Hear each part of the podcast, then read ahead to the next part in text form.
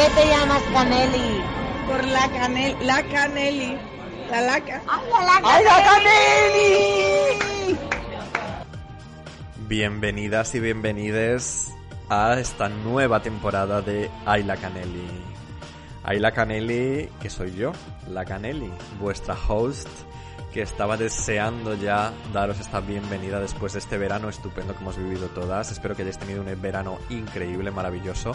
Espero también que os hayáis suscrito a mi canal de YouTube, el canal de la Caneli, donde ya podéis tener eh, disponibles todos los episodios, los 53 episodios de la Caneli y los, no sé si son 20 o así, de Canelis y Dragonas. eh, con ese visualizer, esos visualizers maravillosos que Marco Antonio de Filler Queen eh, ha hecho para, para tal ocasión. Muchísimas gracias Marco, eres lo más y mm, os digo que mi colaboración con Marco va a seguir durante esta temporada porque vais a poder tener cada semana los visualizers también de eh, cada episodio que vayamos publicando. Ha sido increíble también la acogida que le habéis dado a las fotos de Isabel Martínez, que, que me ha hecho para la promoción de, eh, de Ayla Canelli. Eh, ha sido increíble. Sé que os han gustado mucho las fotos. Pero siento deciros que no es un episodio especial de Showgirls, ¿vale? Son las nuevas imágenes, es la nueva imagen de marca, como si dijéramos, para toda la temporada. Que puede que en un futuro hagamos algo con Showgirls, bueno, todo se andará, estamos en negociaciones, podríamos decir. Pero de momento eh, vamos a empezar con una rubia que lo dio todo en su vida eh, por llegar a donde llegó. Eh, es una rubia que está en boca de todos hoy en día. eh, levantando polémicas tanto a favor como en contra con una nueva película que se ha hecho sobre su sobre su vida y estamos hablando obviamente de la rubia por excelencia Marilyn Monroe y obviamente también estamos hablando del estreno de Blonde. Una película que para bien o para mal no ha dejado indiferente a nadie. Enseguida ahondaremos en eso. Eh, con un invitado además muy especial que me hace especial ilusión eh, tener en el podcast. Pero antes vamos a escuchar algunas de las voces que ya han visto Blonde y no han podido quedarse calladas. After you get what you want, you don't want it. If I you the moon, grow tired Raquel Piñeiro, periodista. A, mí me ha encantado Blonde. También te digo que cómo no me va a gustar una película como esta, basada en una novela en la que invertí mis últimas semanas antes de parir, la novela Blonde de Joyce Carol Oates, y con una Ana de Armas inconmensurable y que por fin tiene las mismas cejas que tenía Marilyn Monroe, que es una cosa que se echa mucho de menos en todas las adaptaciones de, su vida. Eh, entiendo también que la gente huya en masa de esta película, entre otras cosas porque empieza con una madre intentando ahogar a su hija en la bañera y sobre todo porque no es un biopic al uso, sino es en realidad una película de terror, algo que se ha repetido muchísimo y que te pone, como te ponía la novela, en el monólogo interior de una persona que está perdida desde muy pronto y a la que el mundo deja pues más para allá que para acá, con toda lógica, la verdad. Eh, Tiene cosas súper horteras, Blonde, y otras mega discutibles de las que estoy dispuesta a discutir lo que haga falta. Y sobre todo que no es la historia definitiva de Marilyn, es la adaptación de un libro que se inventa y que ficciona cosas, como todo lo de los dioscuros y oscuros. Y está muy feliz, eh, o sea, está muy bien que así lo haga. Y, y, por ejemplo, hay un momento con Kennedy y una sala de cine que es que, que desfachatez el director, o sea, los pelos de punta, totalmente. Y eso que no he encontrado la famosa y tan cacareada escena de sexo oral y menstruación de la que tanto hablaban, que decían que el director se había plantado a Netflix y le había dicho o se incluye en el montaje final o no se echan a la película y desde luego yo no la he visto por ningún lado. En fin, que Blonde es fuertecita, es imperfecta y Ana de Armas una diosa. Yo digo sí.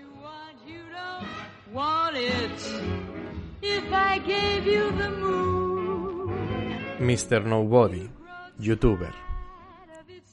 Visualmente propone cosas muy chulas, pero lo que hacen con Marilyn no hay por dónde cogerlo. Lo del presidente, la propaganda antiabortista, un horror total. Una lástima porque podría haber sido muy guay, pero prefirieron hacerse una gallola grabando. Es que no he entendido las ganas de retratarla todo el rato como violada y abusada en cada aspecto y escena. Y todo el rollo de la obsesión con el padre y los embarazos. Además, la media hora final sobra entera.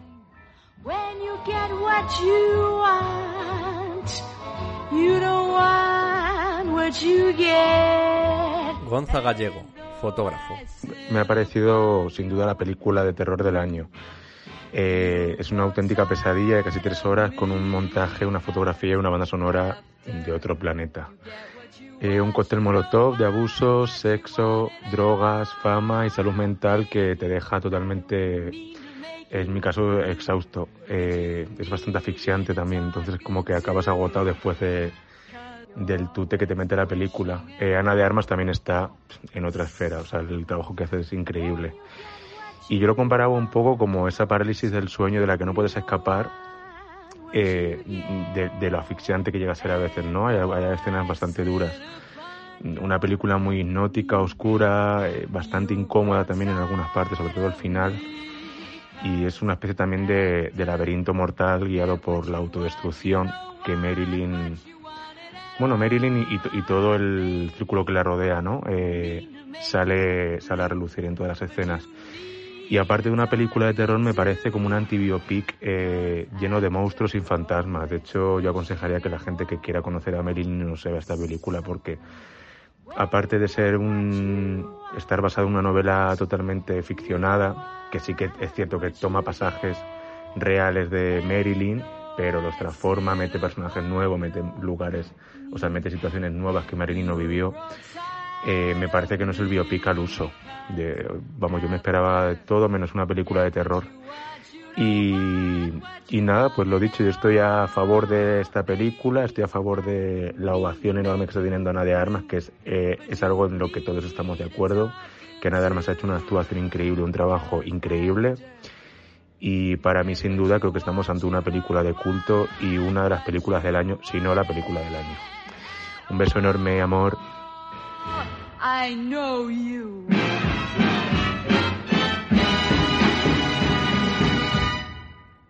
Bueno, bienvenido, J. Linares. ¿Cómo estás? Pues bien, con muchas ganas de hablar de rubias. La gente estará preguntando qué hace ahí J. Linares. Y yo os contesto, o sea, J. Linares yo creo que es una de las personas que yo conozca que más obsesionado ha estado con Marilyn Monroe o está con Estoy, Marilyn Monroe. estoy. De hecho, cuando yo quise hacer mi primer acercamiento hace unos meses a, a la figura de Marilyn, porque yo sí que es verdad que nunca había tomado cierto interés por ella, eh, la primera persona, la única persona realmente que consulté fue a ti, Jota. y tú fuiste el que me dijo, pues mira, esto te lo tienes que leer, esto te lo tienes que mirar, este documental, tal. Entonces, eh, Jota, la primera pregunta es obligada. ¿De dónde te viene a ti esta obsesión con Marilyn? Pues eh, de un momento muy concreto que se remonta a otro momento muy concreto. Es decir, yo de, de pequeño vi un... Recuerdo un verano que me pusieron una tele en el dormitorio, no sé si tendría 11 o 12 años, y pusieron un ciclo de, de cine clásico en la 2. Y ahí yo eh, entré en contacto, era muy crío, y entré en contacto por primera vez con, con el cine de Billy Wilder. Y me, y me voló la cabeza. Recuerdo, recuerdo con, con muchísima claridad el apartamento, con faldas a lo loco. Y bueno, pues eh, en principio entré en contacto con Marilyn por el cine de Billy Wilder. O sea, no. Pero fue sobre todo eh, pues a raíz de un viaje que me tuve que cruzar la eh, España entera para participar en un festival de corto. Es decir, a mí la pasión me viene de un pelín más mayor, yo tendría 20, 21 años. Eh, y justo venían a buscarme a la salida de la universidad en un coche y nos cruzábamos España. Hacíamos Málaga, Aguilar de Campo y me había quedado sin lectura. Y justo un amigo, mi amigo Pacanaya, justo tenía una biografía de Marilyn y me dijo, bueno, pues toma, llévate esto y te lo lees. Y ahí, pues, lo que pasa con mucha gente que se queda en la superficie de Marilyn. Sí. Claro, al, al rascar una mijita, un poquito, pues ya descubrí la, la mujer fuerte, la mujer luchadora. eh, bueno, pues te puede parecer una gilipollez, pero me reconocí en muchas cosas de ella. Los dos somos, no tenemos padres, nos eh, nuestros padres nos abandonaron de pequeños. eh, los dos somos personas muy tímidas que nos escudamos detrás de un seudónimo. En su caso era Marilyn, en mi caso yo me creé como a esta J para que nadie conociera a Javi porque soy, soy muy tímido. Y por sea, eso- es, es increíble que yo no sabía que te llamabas Javi hasta este preciso momento. no, la gente se cree Jorge, cree que J es de Jorge, tiene que tocar a de Jorge, pero no, Francisco Guau. Javier, Francisco Javier. Wow. Sí, sí. Y, y sobre y entonces conocí eh, en ese libro que me leí, que era la, una, no era la biografía de Donald Spoto, era, era otra como que regalaban con el periódico, pero donde ya te, te decían muchas cositas de ella. Descubrí por qué me gustó tanto cuando vi las películas de Billy Wilder, a pesar de que no, no lo podía explicar, que era esta cosa salvaje eh, que tenía con, con la cámara. Esa relación absolutamente animal Sí. que, que se producía cuando una cámara la estaba enfocando y que hacía que so- hace que solo la puedan mirar a ella y que incluso películas, porque ella hizo muchas pelis mediocres por obligación con los grandes estudios, en el momento en que ella aparece, la peli se convierte en otra cosa. Y a partir de ahí, pues, eh, me- literal, me obsesioné. Empecé a devorar todo lo que caía en mis manos sobre ella, empecé a ver sus películas con, con otra mirada Claro. y empecé a, a enamorarme de ella, creo, un poco. O sea, yo sí se verá que, que me, vi, me vi reflejado en, en ella y sobre todo empaticé mucho con esta cosa de, de, de tragedia griega que tiene su vida. Esta mujer Sí. que, que nadie la veía como ella quería que la vieran, que constantemente estaba peleando por ser mejor eh, en lo suyo y que no la dejaban. Esta y que una persona que se sentía tan sola y que se sentía tan triste ha, ca- ha- ha acabado siendo uno de los grandes una de las grandes figuras de la cultura pop ya no sí, te sí, digo sí, del cine uno, uno de los iconos totalmente del siglo XX y, Claro. Y, y y del XXI, yo creo, yo diría también, porque vamos, vamos camino de que, de que Blonde, el último estreno, que también nos ha traído un poco a Marilyn a este, a este 2022, eh, se convierta en, en una especie de evento que o estás a favor o estás en contra, pero tienes que estar y posicionarte en alguno de los lados. Tú, eh, como conocedor de la vida de Marilyn, como habiéndote leído todas estas biografías, todos estos libros que han salido de ella, y sobre todo conociendo también la novela en la que se basa la película, que eso hay que dejarlo también claro. La película se basa no en una biografía, no es un biopic como, como tal, se basa en la novela eh, ficticia además Ficticia. también, que, que es. Eh, conociendo todo eso, ¿qué te ha parecido a ti Blonde? Buah, yo tenía mucho miedo porque el libro es un es un libro muy importante para mí me, primero porque Joyce Carol es de mis autoras favoritas. Eh, he leído he leído muchísimo de ella eh, y el libro me apasiona o sea me apasiona y justamente cuando pero justamente cuando salió la noticia de que Dominic iba, iba a adaptar esta, esta novela en concreto, que de la página 1 te advierte que es una novela, no te da opción a equivocación, no te da... Además creo, por lo menos la versión que yo tengo, que es una edición del año 2000 de Alfaguara, incluso la autora te recomienda, me dice, si quieres leer una biografía, vete aquí y mira, léete estas, pero no, no, no te leas este libro. Eh, Cosa, un, un pequeño apunte que no hace la película. Cosa que no hace la película, exactamente. Yo imagino que porque se han quitado algunos pasajes bastante complicados de la novela que sí la, la podían haber metido en, en un lío a la película, pero sí, evi- evidentemente no te advierte de que es un- una ficción. Claro. Eh, pues yo tenía mucho miedo, pues porque, primero porque es una novela muy difícil de adaptar por su, por su propia extensión, son casi mil páginas. Y luego por una cosa que, sin embargo, la película ha acabado haciendo extremadamente bien, que es el tono pesadilla, alucinógena que tiene toda la novela, que es como una enorme ensoñación. De hecho, a, lo- a los hombres no les pone nombre en, en la novela. Eh, Jody Mayo es el jugador, Arthur Miller es el escritor, JFK es el presidente. Eh, los, los eh, le quita como su identidad en favor de Marilyn. Pues creo que eso lo ha hecho muy bien la película, pero creo que, que se ha optado por quedarse otra vez en la, en la superficie sí, de, En el de- mito, en ¿no? el mito. Cread- que, es- que ha sido creado a lo largo de todos los Exactamente. años. En el- la bomba sexual, en el icono erótico, en la figura del- de la rubia tonta que no lo era, pero que la película no hace nada por evitarlo. Y, y me dio mucha pena. Entiendo también que es una generación, es, un- es una cuestión de gestión de expectativas. Decir, yo- claro. Me pasa como con It, que es una novela súper importante para mí. Creo que es la novela que más veces he leído en mi vida. La leí de pequeño, la leí de, la leí de adolescente, la he leído de adulto. Y yo cuando vi las películas nuevas, yo me quería morir. O sea, decir, ¿en qué momento alguien ha pensado que era buena idea convertir It en, en una novela, en una película de aventuras juveniles? Eh, bueno, ah, pues se ve que yo, no- yo debería estarme equivocado porque obviamente hicieron una millonada en taquilla, pero claro, yo estaba completamente ofendido ante lo que habían hecho con, con esa novela. Y me ha pasado un poco con Blonde. Entonces, pero reconozco que tiene muchas virtudes que mm, hace que, que me posicione más a favor que en contra. Ujú. Yo fíjate que cada vez que la voy pensando más, me va gustando menos la película. Sí que es verdad que hay una, una, una, una parte, un sector, sobre todo más de la industria, notado, en plan directores y tal, que como que alaban mucho la, la forma técnica que tiene toda la película, y cómo le da esa forma de pesadilla y todo esto. Pero yo creo que al final, eh, si, no, si esa forma no tiene su respuesta en, el- en la argumentación, no tiene razón de ser. O sea, un hacer filigranas por hacerlas me parece una. Por lo menos para mí, desde mi punto de vista. No sé cómo lo ves tú como director. Completamente de acuerdo. Es decir, yo sí es verdad que cuando vi el primer tráiler estaba muy living, estaba muy in, pero... Y porque daba por hecho que, por ejemplo, el uso de diferentes formatos iba a corresponder con, eh, con cada película de Marilyn, por así decirlo. Imaginé que habrían dividido la, pel- la, la película en sus películas Sí. y que las que eran en blanco y negro pues corresponderían al blanco y negro del, de Blonde, a color en color y tal. Pero de repente vi que era... O sea, obviamente hay un virtuosismo detrás de las cámaras Sí. un virtuosismo que creo que, que a veces eh, lastra la película porque se pone muy por encima de la película y hace que, que el espectador se distraiga cuando la cámara debería ser más invisible. Sí. Y sobre todo creo que es muy gratuito, es decir, yo me, me viene a la mente como una de las secuencias que es la el encuentro de ella con el productor, que de repente dentro de la misma secuencia pasan del, del formato 2.35 al formato 4 tercios sin ningún tipo de razón. ¿Sabes? Tú para, para hacer un cambio de formato, eh, creo que la natación es la que te lo tiene que pedir y siempre Sí. ponemos el mismo ejemplo maravilloso de Xavier Dolan y Mami. Está. O sea, que en ese momento, cuando se eh, pero tiene todo el sentido narrativo, Sí. tiene todo el sentido visual, te emociona de una manera muy pura, muy orgánica. Aquí, el, est- estos cambios de formato tan gratuitos, yo hubo un momento donde dije, vale, voy a asimilarlo porque estoy viendo que no, que no responden a ningún tipo de, de coherencia narrativa dentro de la película.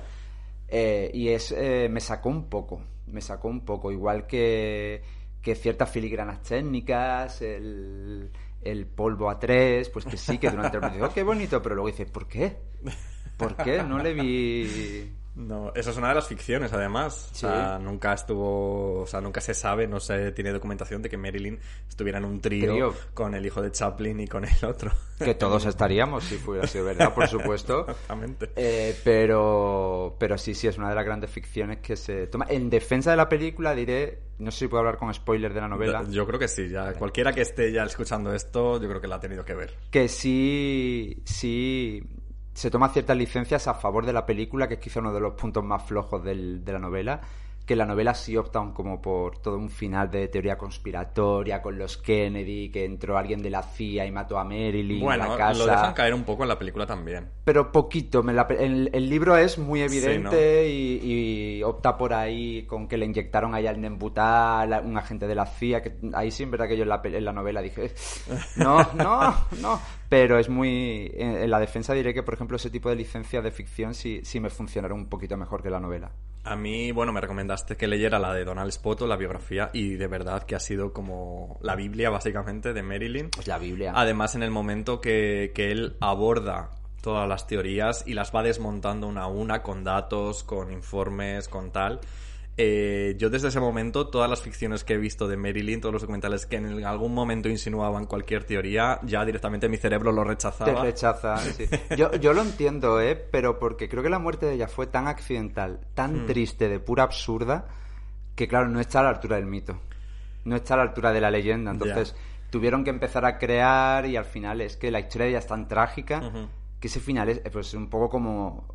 Lo que pasa es que, claro, ahí no podía haber teorías conspiratorias, pero como Isadora Duncan, la leyenda de la danza, que ella murió porque se, su fular se quedó atrapado en, el co- en, en la portezuela del coche y se ahorcó. O sea, que son muertes tan, tan, tan Ya, tan absurdas fortuitas. y tan fortuitas y tan, y tan tristes Sí. que, que la leyenda de Marilyn quizá pues necesitaba como algo más, necesitaba otro tipo de, de envoltura. Pero sí que es verdad que la leyenda de Marilyn empieza cuando eh, ciertas personas quieren sacar tajada un poco, ¿no? Como, como al final fue toda su vida, todo el mundo quiso tajar- sacar tajada de ella, incluso muerta, pues eh, apareció este, este hombre que de- proclamaba haber sido un marido suyo que nadie conocía, ningún amigo, Da- David, algo se llamaba, no me acuerdo ahora Yo no recuerdo el apellido. que es el primero que a finales de los 70 eh, escribe su libro diciendo, eh, hablando sobre estas relaciones con los Kennedy, estas ficciones y esta teoría conspiranoica.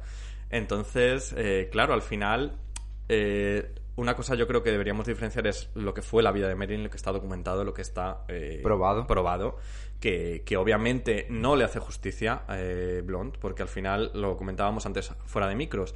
Blonde eh, tenemos a una Marilyn pasiva absolutamente, a la que le van mm, pasando cosas, ya sean abusos, ya sean humillaciones, todo lo que sea. Pero realmente la Marilyn que existió fue totalmente lo contrario. Era una Marilyn empoderada, si podemos decir, Sí, con- sí. usando un término actual, eh, que hizo lo que tuvo que hacer. Se fue prostituta y sin ningún problema. Eso me gustó mucho del libro de Donald Spoto, que no, no sentía pena de ella, sino que ella no Muy, tenía. muy Lola Flores. Sí, cuando sí, sí, Lola claro. Flores también confesó sin mamá no me pregunte de dónde ha sacado, de dónde he sacado este dinero. Pues igual no tenía para comer y ya pues cogió y se fue a hacer la calle y ya está, y entonces ya tuvo para comer. Eh, y luego pues eh, todo el tema, que también esto lo habíamos comentado otro día, que, que, que pasaron por alto, pasan por alto en la película, que es la lucha contra la Fox, la lucha contra los estudios, es que además está...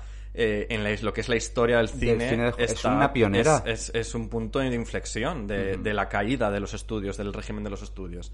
Entonces, entiendo que eh, puede gustar más y puede atraer más ese mito, esa leyenda. Lo otro a lo mejor es menos vendible, pero al final hay que reconocer que estamos ante una mujer que fue muy heavy. Muy heavy y muy pionera. Es decir, ella, las actrices y el feminismo le deben muchísimo. Porque, bueno, incluso todo, o sea, la lucha contra el racismo, por lo que hizo Ujú. con Ella Fitzgerald. Efectivamente. eh, todo, o sea, es un, fue una adelantada a su tiempo, aunque muchas veces usamos esta expresión como que ya se, se banaliza y todo, pero es que es verdad que ya lo fue.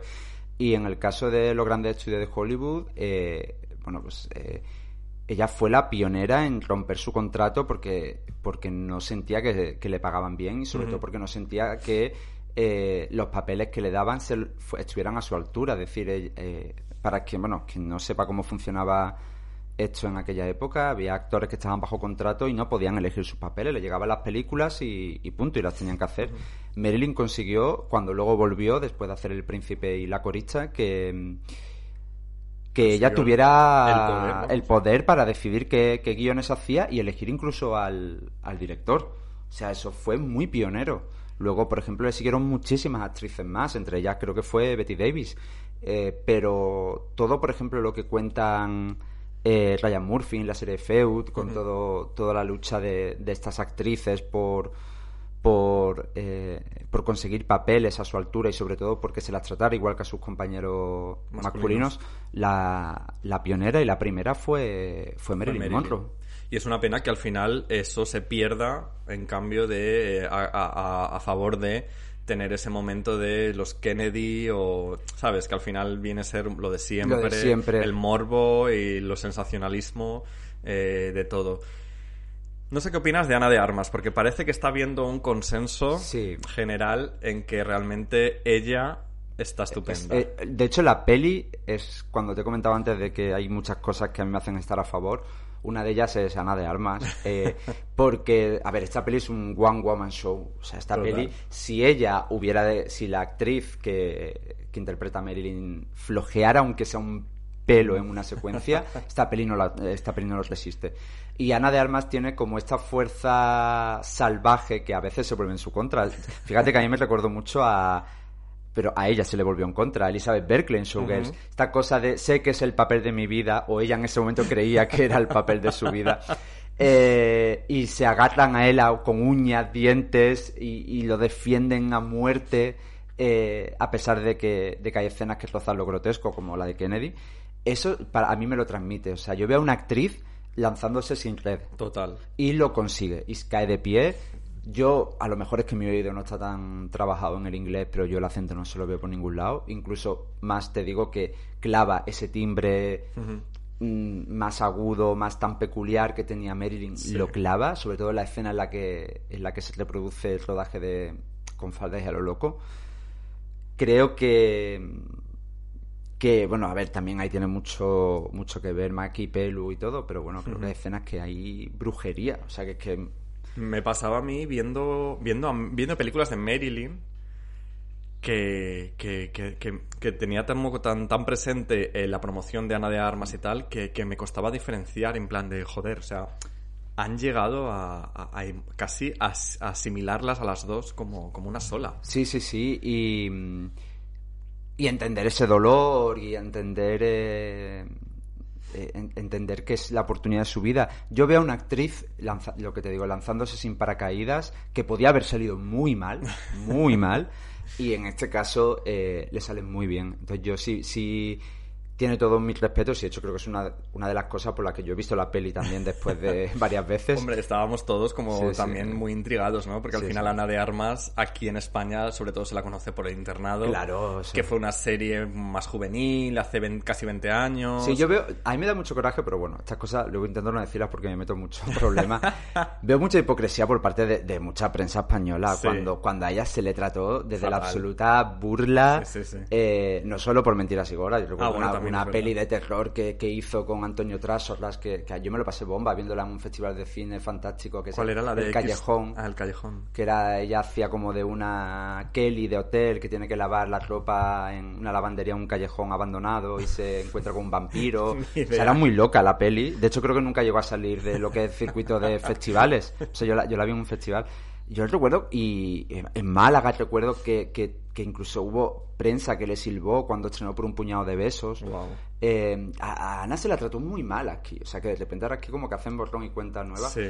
A ver, eh, eh, este espectáculo, este negocio, como bien Y es habla algo que la, ya hemos vivido. la biografía de Marilyn, es muy cruel. Sí. Eso creo que lo leí, lo escuché el otro día de la sexta nominada, creo que lo decía Dani y Sanguino, que al final si, si de repente das con la peli correcta, vuelves a entrar en la conversación, decían ellos, y todo se olvida. Y llevan razón.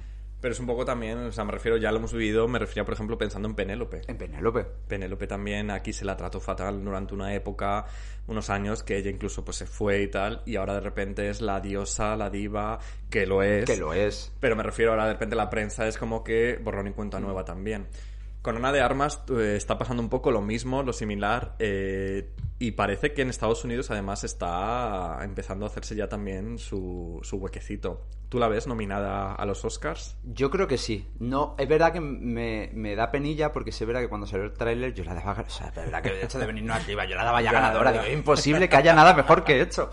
Eh, pero ahora es verdad que la peli se ha desinflado y creo que ella va a estar como hasta el último momento en duda. Eh, no, creo que aparte va a tener mala suerte porque este año creo que el, el- el mejor actriz muy evidente que es Kate Blanchett, es el rival a batir absoluto. Y bueno, pues es Kate Blanchett, es un, es un Claro. tótem. Pero yo sí la veo nominada. Creo que, por favor, que de- se deje de campaña de promoción a lo Lady Gaga, Madre eso mía, sí. O sea... No, Marilyn no te ha poseído, La aparición. no...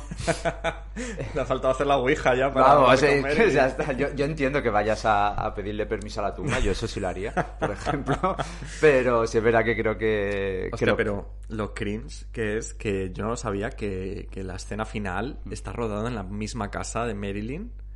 No sé si es verdad, o sea, yo lo he leído, no sé si será verdad. Y la, la escena de ella muerta, hay una foto de Marilyn, ¿no? De Marilyn fallecida sobre la cama, que es, está emulada igual en la misma habitación. O sea, me parece como, no sé, como muy... Wow, o sea, no molestes a los muertos, ¿sabes lo que te quiero decir? Ya, sí, sí, sí. Poco- ¿Hasta qué punto es lícito? ¿Hasta qué punto es ético? Sí, sí, bueno, yo creo que yo creo que tal y como está concebida la película, no creo que se le importará mucho a Dominic, al director, tal, o sea... Hablando de cosas éticas, ¿qué te parecen las escenas del feto de nueve meses hablándole a su madre desde el Ah. útero?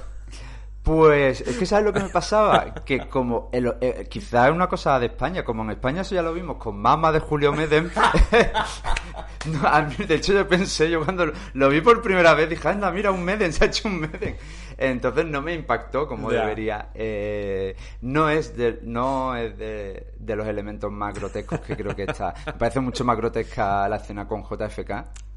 Y creo que, que en ese aspecto se verá que, que era necesario tirar un poco de, de algo que, que sacudiera al espectador, porque sí es cierto que era como el gran hándicap de Marilyn, era su obsesión por ser madre y la cantidad de abortos a las que se vio sometida, tanto voluntariamente, en- entre comillas voluntariamente, a, a por tener embarazos de alto riesgo o embarazos involuntarios como los que tuvo con Y bueno, con y la, la afección que tenía también ella, la endometriosis.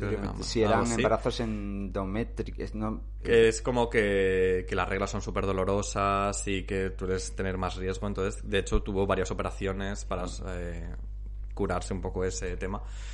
Pero me parece que al final la película carga sobre ella todas las culpas y todas las... eh, sobre todo en ese tema de los abortos y tal, cuando me parece súper injusto, porque al final también una de sus ilusiones era tener un hijo y tener los niños. Entonces, ¿hasta qué punto la película nos está borrando realmente lo que, lo que la, la, la Marilyn real para imponernos otra, una ilusión de una Marilyn falsa?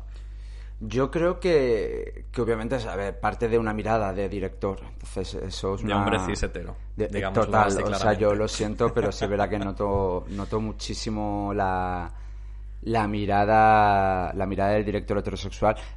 Nunca me...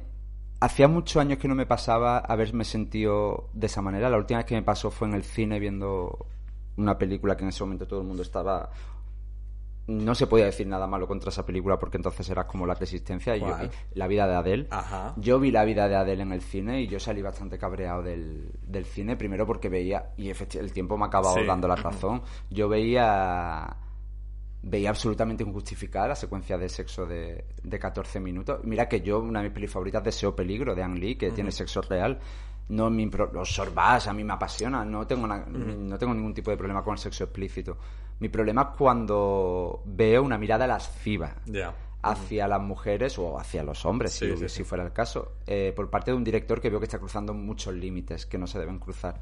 Y a mí la vida de él me pasó. O sea, yo estaba como diciendo, a mí nadie me puede venir a justificar que esta secuencia tiene que durar esto y tiene que ser tan sumamente explícita. Sí, sí, sí. Y a mí me pasó con, con Blonde. Creo que, sobre todo, pues la escena del, del trío donde donde ellos están absolutamente tapados. Es que es así. Y todo carga sobre ella. Y, y las continuas referencias sexuales a Marilyn borran el legado artístico de lo que debería ser haber sido la gran película definitiva sobre, sobre Marilyn. Está por llegar todavía. Está por llegar. Fíjate, yo, siendo una película muchísimo menor y muchísimo más convencional, creo que, que ya eh, señalaba cosas mucho más interesantes en mi semana con Marilyn. Señalaba la productora de Marilyn, como ella rompió con el sistema de estudios para intentar buscar buenos papeles. Y te hablaba de una cosa que también, si tú no conoces a Marilyn, es muy lícito que te preguntes después de ver Blonde por Claro. qué seguían trabajando con ella si era absolutamente una histérica insoportable. Y mi semana con Marilyn te lo deja claro, clarinete, en, en la secuencia maravillosa que es cuando Kenneth Branagh, que está hasta el de Marilyn, o sea, Laurence Olivier, que se llevaban a matar.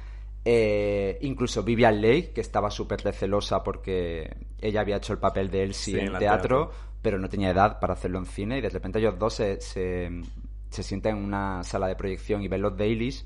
Y dicen, es maravilloso. y sí, y incluso la mirada de Julia Ormond ahí a la pantalla, siendo, siendo, siendo Vivian Lake, Scarlett O'Hara. Es que, Es que es muy fuerte. o sea, y ver esa, esa, esa mirada de envidia y de, y de admiración, creo que, que es maravilloso. Y creo, y creo que siendo luego pues, un biopic mucho más convencional y mucho más azucarado, Sí. en mi semana con Marilyn ya apunta a cosas mucho más interesantes que Blonde. ¿Has visto otros de los biopics? Sí, vi. Lo que pasa es que la vi. No la vi hace tantos años, ¿eh? Porque me costó muchísimo encontrarla. Eh, vi la de Norma Jean y Marilyn, la de Sí. Mira Sorbino y, Y Ashley Judd. Que es súper 90. es o sea, muy no- trashy, muy 90. No puede ser más 90. Siendo así, te digo, yo la he visto hace poquito eh, y tiene muchos eventos y muchas cosas de las que cuenta que se, a- a- que se asemejan mucho más a la realidad de lo que Blonde, por ejemplo, nos ha hecho ver. Sí, sí, O sea, era- Tiene muchos eventos y muchas cosas que cuenta, luego otras cosas decidido omitirlas o cambiarlas. Pero sobre todo el principio, cuando es Norma Jean. Norma Jean. Eso sí, que está mucho mejor es, mucho que, mira. mejor, sí, sí, sí. Sí, sí. Sí, ah, pero no es HBO también, era también aparte Sí, que era- claro, HBO en los 90. En los 90, que era cuando... Luego, hay una que se hizo hace relativamente muy, muy poco, que no consigo encontrar legal, y no quiero bajar, por si veo bastante antipiratería, que es, creo que era se llamaba The Secret Life of Marilyn Monroe. Sí, que esa Susan Sarandon Susan hace Sarandon de hace Gladys, Gladys, de, de la, la madre madre. de Marilyn. Esa no he conseguido verla y luego he visto, pues siempre como Marilyn tiene como apariciones esporádicas Sí. en mogollón de sitios. Siempre digo que, que Scarlett Johansson algún día debería aceptar ser Marilyn Monroe, Wow. porque creo que es una Marilyn perfecta. Pero bueno, igual Scarlett ya está un poco mayor, ¿no? Para ser Bueno, Marilyn. depende del, claro, del, del episodio de su vida.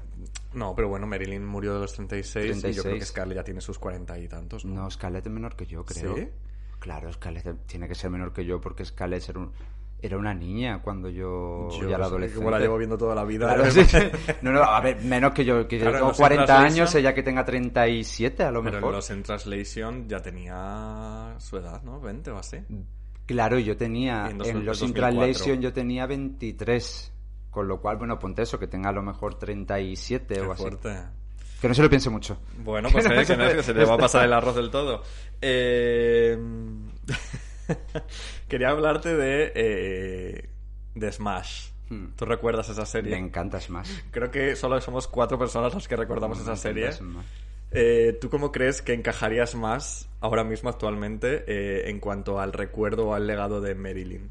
Bueno, parto de que Smash ahora mismo, la segunda temporada hubiera sido cancelada, pero porque, si no te acuerdas, el, la redención del coreógrafo, que la acusan de abusos sexuales, Sí, se acaba sí. ganando el Tony, todos acaban aplaudiéndole y todo, que es muy fuerte, claro, que tú dices, madre mía, lo que hemos cambiado en nada, en cinco años. Eh, a mí sí me parecía muy interesante, sobre todo la primera temporada, que era más centrado solo en el musical de Marilyn, sí me parecía que, que apuntaba cosas muy interesantes de, de ella. Sobre todo porque insistía mucho en esta cosa de eh, búsqueda de, de reconocimiento y de Marilyn activa. Entonces sí, me, me parecía muy interesante todo lo que contaban en el, en el musical y de hecho eh, tiene como números musicales como el Let's Be Bad, que te hablan del rodaje de Con Falda hacia lo loco, donde ella... Hay un momento, una coreografía también donde ella la, la plantean como si fuera un puppet, una marioneta que es brillante. Y me pare... a mí me parece que sí, que encajaba muy bien en el, en el legado de, de Marilyn, sobre todo por el personaje de Ivy. Es verdad que plantearon como estas dos actrices, Sí, una más Norma Jean y otra más Marilyn, Sí. y realmente al final creo que la serie es lo suficientemente inteligente como para que Ivy sea el personaje más interesante de toda la serie. Eh, yo recuerdo además que, estábamos como, como locos porque ya solo la habíamos unas poquitas de personas. Y fíjate que yo no en ese momento, mi, mi recepción de Marilyn era casi nula. Porque yo siempre he tenido esta especie de que me ha dado un poco de rabia ciertos iconos, de, sobre todo del cine y tal, que de repente han trascendido a lo mainstream y eran como que estaban en todos los sitios, en todas las tal. De hecho, yo me recuerdo, por ejemplo, mi primo, uno de mis primos que son de mi edad, que eran lo más garrulo del barrio, siempre iba con lo- todo lo peor, siempre estaba de, mm, de peleas y cosas, y de repente cuando empezó a tatuarse, se tatuó una cabeza de Marilyn, Marilyn. y era como, pero esta persona, ¿por, ¿por qué? qué? ¿Sabes? Claro, ¿por qué? Pero, pero bueno, al final ahora me he reconciliado bastante con su, con su figura y, y me pareció alucinante eh, todo lo que consiguió. Eh, no sé si quieres seguir al- añadiendo algo sobre Blonde o, o que repasemos un poquito más lo que fue la carrera de Marilyn.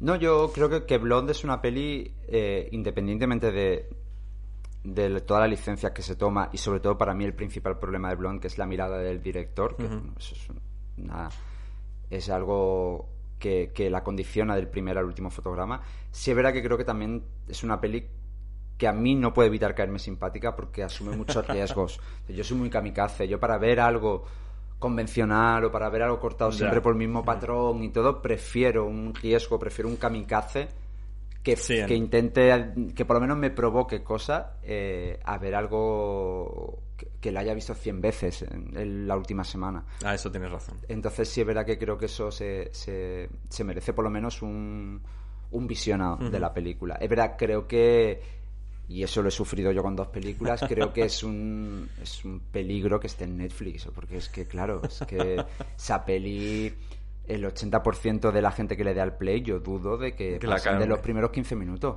Dudo porque... Y al final eso es imagen de marca de la, de la película. A mí me dio rabia porque pensaba que si lo hubiera visto en una pantalla grande me hubiera gustado más. No sé si flipado en plan tal, pero la hubiera incluso disfrutado más esas virguerías y esas cosas que al final en la pantalla pues te quedan un poco cortas. Pero esa pesadilla del final que yo viéndola aquí en el salón me dejó totalmente fuera. Igual dentro inmerso en la sala oscura del cine, hubiera estado dentrísimo, no lo sé, no lo sé. No lo sé, yo por ejemplo en ese es, eh, es un jardín difícil porque siendo yo director de cine y, y a ver, yo siempre digo, yo voy al videoclub todavía, hay un videoclub abierto en la pies y yo voy una vez a la semana y me encanta la sensación de estar allí. Pero también creo que yo me he criado con, con una televisión, algodonales no había cine. Yo hay películas que me han marcado profundamente en mi vida, que las he visto en una tele, en, que, en versión doblada, que ahora mismo concibo eso y me parece una aberración, y no ha pasado nada, ¿sabes? Te digo, y he amado el cine de la misma manera y, Sí, sí, sí, sí. y no y no pasa nada y no pasa nada obviamente un cine es un es un templo Claro. Pero me re- yo estoy totalmente contigo porque yo también soy niño videoclub. Yo me he criado también en los 90 yendo al videoclub. Incluso hoy en día también. No voy al de lavapiés, pero yo lo que sí que hago es ir a las bibliotecas públicas bibliotecas de Madrid. que tienen mogollón de Que es que de hecho te digo, casi todas las películas de Merlin que he estado viendo estos días las he sacado de ahí, de, de las bibliotecas públicas, de, de, por ejemplo, la Ruiz Egea, que está en Cuatro Caminos, está especializada en cine. O sea, tienes un catálogo increíble que podéis consultar si queréis, chicos. Eh, os digo, os hablo a vosotros, los oyentes, en internet, esas bibliotecas públicas, y ahí podéis consultar todos los catálogos y todo. El libro, la biografía de Spoto también la saqué de la biblioteca. Eh, y por ejemplo, yo me- estoy pensando, por ejemplo, en Crash de Cronenberg, ¿sabes? Yo Crash de Cronenberg es una película que me estuvieron recomendando años. De tienes que verla, tienes que verla, tienes que verla. La tengo en DVD, te la dejo, tal. Y yo era como, bueno, sí, ya la veré, ya la veré. Llegó el momento de que de repente en la Filmoteca, en 2011, hicieron el ciclo Cronenberg, no sé qué. Y yo pues fui a verla. Y yo creo, o sea, yo aluciné tanto viendo esa película en pantalla grande. O sea, no se me olvida nunca esa primera, esa primera vez que la he visto. La he vuelto a ver mil veces, después. Y casi todas las veces que la he visto después la he visto ya en casa.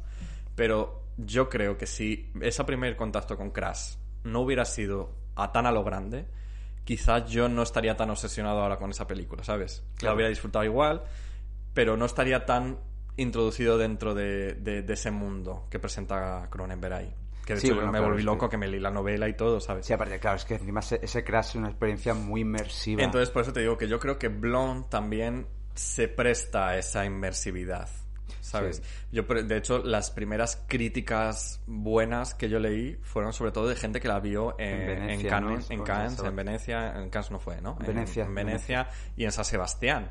O sea, Juan Sanguino, lo que es- lo comentábamos antes, sí. este momento de Twin Peaks, eh, más más todo tal. está bien esa frase Claro, todo está claro. bien esa- Entonces, eh, son gente que la ha visto en pantalla grande. Sí, yo, yo, me da pena, pero se verá que yo renuncié a verla en pantalla grande, por ejemplo, un pase antes, pero porque quería, pues, esto, es- esto es de absoluto desquiciado, quería estar solo viéndola. Porque Bueno. no sabía si, porque quería que me iba a afectar mucho eh, la película, me afectó menos de lo que esperaba, pero, pero bueno, me invitaron como a ir a un pase en la academia, yo soy académico, y, y yo dije, no, yo quiero verla solo, porque se me va a poner a llorar ahí, me da mucha rabia que me vayan llorando ahí un montón de encima. Encima, lo- la academia- industria. Claro, que todos te conocen, que, que te tienes que estar 10 minutos antes de sentarte dando besos. Y yo dije, no, no, yo la veo solo en casa, tengo una tele grande, eh, cierro todo y a tomar viento. Y entonces no sé cómo habrá, cómo habrá, cómo habría sido esa experiencia. Bueno, ojalá algún día se, se plantee la posibilidad. Yo soy una eterna contradicción, donde te digo, digo, digo Diego ahora, Sí. te digo yo, por ejemplo, verá que yo participé mucho de la experiencia de ver Roma en un cine. Y Roma a mí en un cine me pasó por... En... Sí, luego la he vuelto a ver. De hecho, la tengo en Blu-ray de la colección esta de Criterion, Sí. que me da mucha pena no tener las pelis que me gustan tanto en formato físico. Eh, porque es verdad que luego tenemos como las sensaciones, si te pasa, de que, de que lo tenemos todo a mano y no. Y no ves nada. Y no, y de que luego no. Eh, que el otro día, por ejemplo, me, una, me- a mí me gustó muchísimo el, el American Crime History, era, ¿no? El Versace.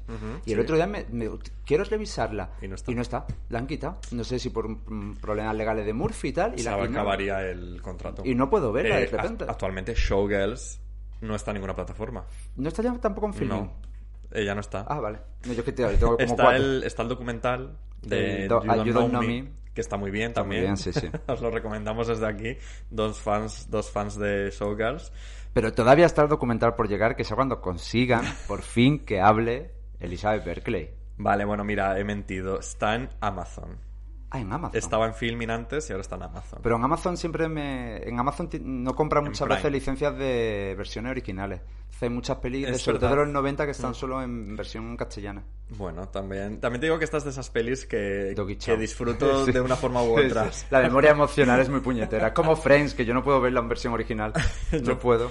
Me pasó con, con La Muerte Cinta también. También, bueno, claro. Que la- que- bueno, me pasó, no, no, no me llegó a pasar porque este debate lo tuvo, hizo Valeria Vegas, hizo como una especie de ciclo en la sala X de mis películas favoritas. Entonces eh, hizo una doble proyección de Elvira, Mm. eh, Mistress of the Dark y de eh, La Muerte Senta también.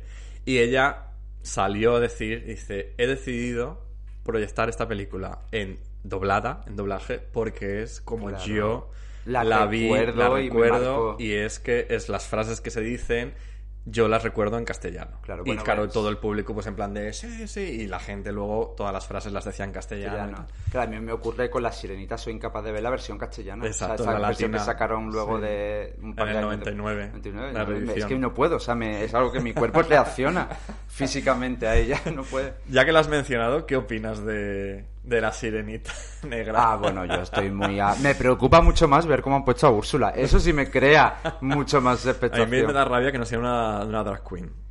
Bueno, hubiera- han perdido una, una gran oportunidad. Sí, sí, nunca había Porque pensado en al eso, final claro. Al final es Divine. Es Divine. Es Divine. Iba a ser Divine eh, el doblaje, además, cuando, antes de morir. Sí. Justo murió antes de hacerlo. Yo creo que es un debate súper estéril porque es que los argumentos No, hombre, claro. que es Yo te- que- te lo preguntaba un poco de coña, o Claro, sea. sí, sí, sí, ese de que no que la sirenita es sueca, danesa, digo yo, la sirenita se suicida al final del cuento, o sea, de verdad que queremos hablar del, Del cuento original. original. que encima es una es una metáfora de la homosexualidad de Andersen, o sea, de verdad, queremos hablar de eso.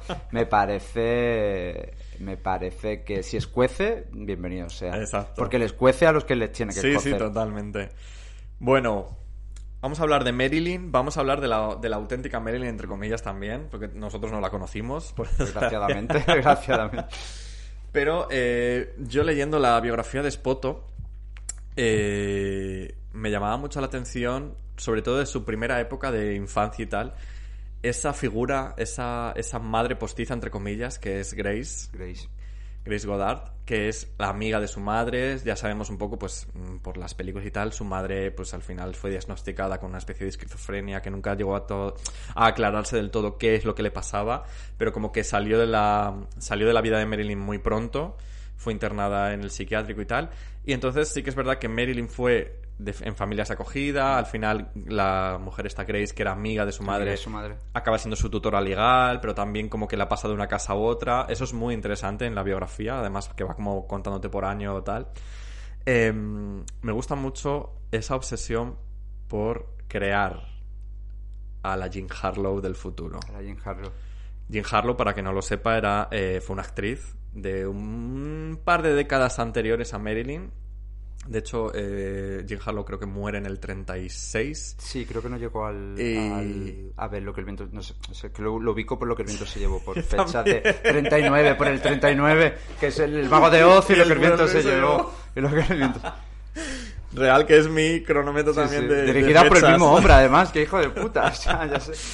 Entonces, yo murió en el 36. eh, en ese momento Marilyn tenía 10 años. Entonces era como un poco la ídolo Mm. Que todo el mundo. eh, era como la rubia del momento, ¿no? La Blanche, la, la original, ¿no? Un poco con My West también se disputaban ese, esa especie de título. Pero en el cine, sobre todo, fue Jane, Har- Jane Harlow la que, la que se llevaba la palma.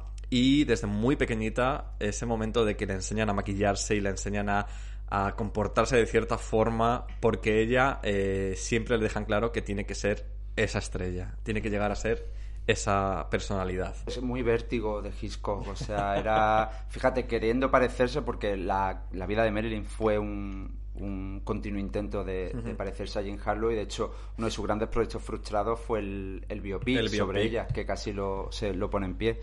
Eh, pues era, imagínate ya desde pequeña con como con esa figura de, de, pues al final de una muerta, porque es una muerta, pesando sobre su cabeza porque y que el, y que realmente al final Meryl lo que hizo fue superarla con creces. O sea, tampoco olvidemos que Gladys, la madre de Marilyn, era montadora en, un, en efectivamente. un gran estudio, montadora de películas, con lo cual desde siempre esa cosa de de la propia creación, es decir, Gladys creaba películas y intentó crear una hija a imagen y semejanza de una estrella muerta, como concepto me parece muy vértigo de disco, es fascinante. también la llevaban, era otra época, por supuesto, porque eso también lo hizo mi madre conmigo, que hoy en día le llamaríamos a servicios sociales. La llevaban al cine, la dejaban sola con nueve, diez años Ya. y, y entonces ahí Marilyn empezó a obsesionarse con esas grandes... eh, figuras que veía en la pantalla, que hay un número musical precioso en Smash sobre, sobre ese momento. Sí. Y ahí es donde ella empezó también eh, los problemas de, de inseguridad, de autoestima, que era siempre, si me parezco a Jim Harlow, mi madre me querrá.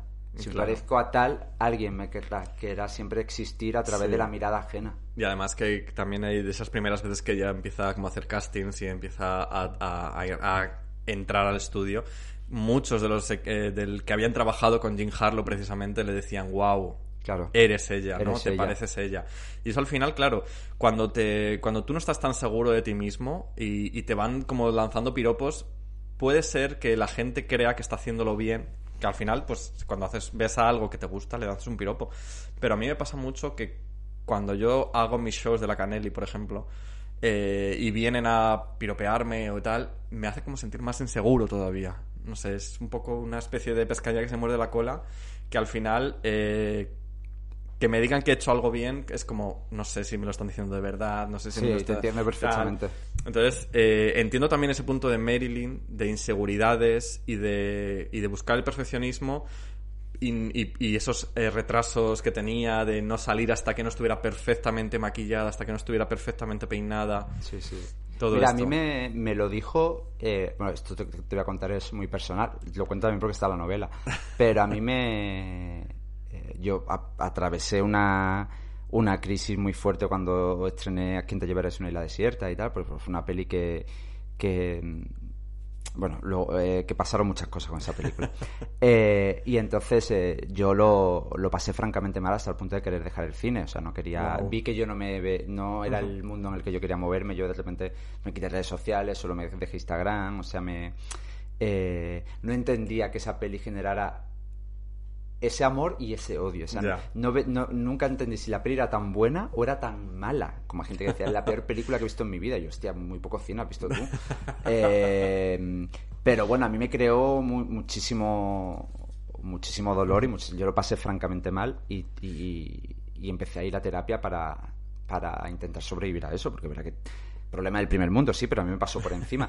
Y a mí me dijo una cosa mi terapeuta que fue que, que hizo que entendiera aún más a Marilyn eso. Me dice, tú necesitas el, el reconocimiento crítico porque eres un hijo no reconocido. Entonces tú estás buscando algo que te valide. Me dice, tú desde pequeño has cargado con un abandono Wow. de una persona que te tenía que proteger y querer. Y no ha Entonces, eso, aunque a ti te dé igual, porque tú digas, porque te- tu familia materna te haya dado todo el amor del mundo, que me lo dieron, fíjate. Sí, sí. E imagínate crec- crec- que, eso tampoco pasara, que la familia Claro. materna Pues haya estado ahí y hayas pasado de orfanato en orfanato. Y a mí, todos los terapeutas por los que he pasado después siempre me dicen eso. Me dice, eso, aunque tú no te des cuenta, a ti te dejó una herida dentro. Y entonces tú, esta, tú buscas esa validación a través de tu obra.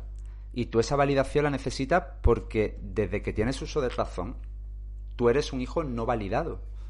Y entonces a partir de ahí me volví a leer un, un libro de Marilyn, Últimas Sesiones, que habla de, su, de sus sesiones con su último psiquiatra, que fue un bastante hijo de puta, Ralph Grison.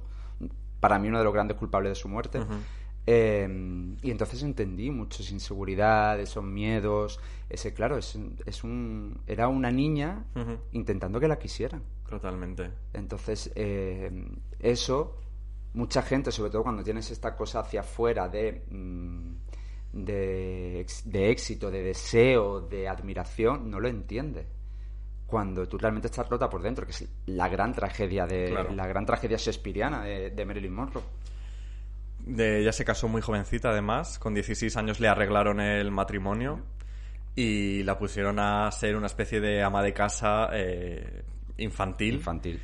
Con un marido que la sacaba. Tenía, ella tenía 16, el marido tenía 21 años. El marido se enroló en el ejército, se fue a la marina. eh, era un poco despropósito todo aquello. eh, y al final acaba entrando un poco en el mundo de la fotografía, casi de una forma un poco casual, Mm.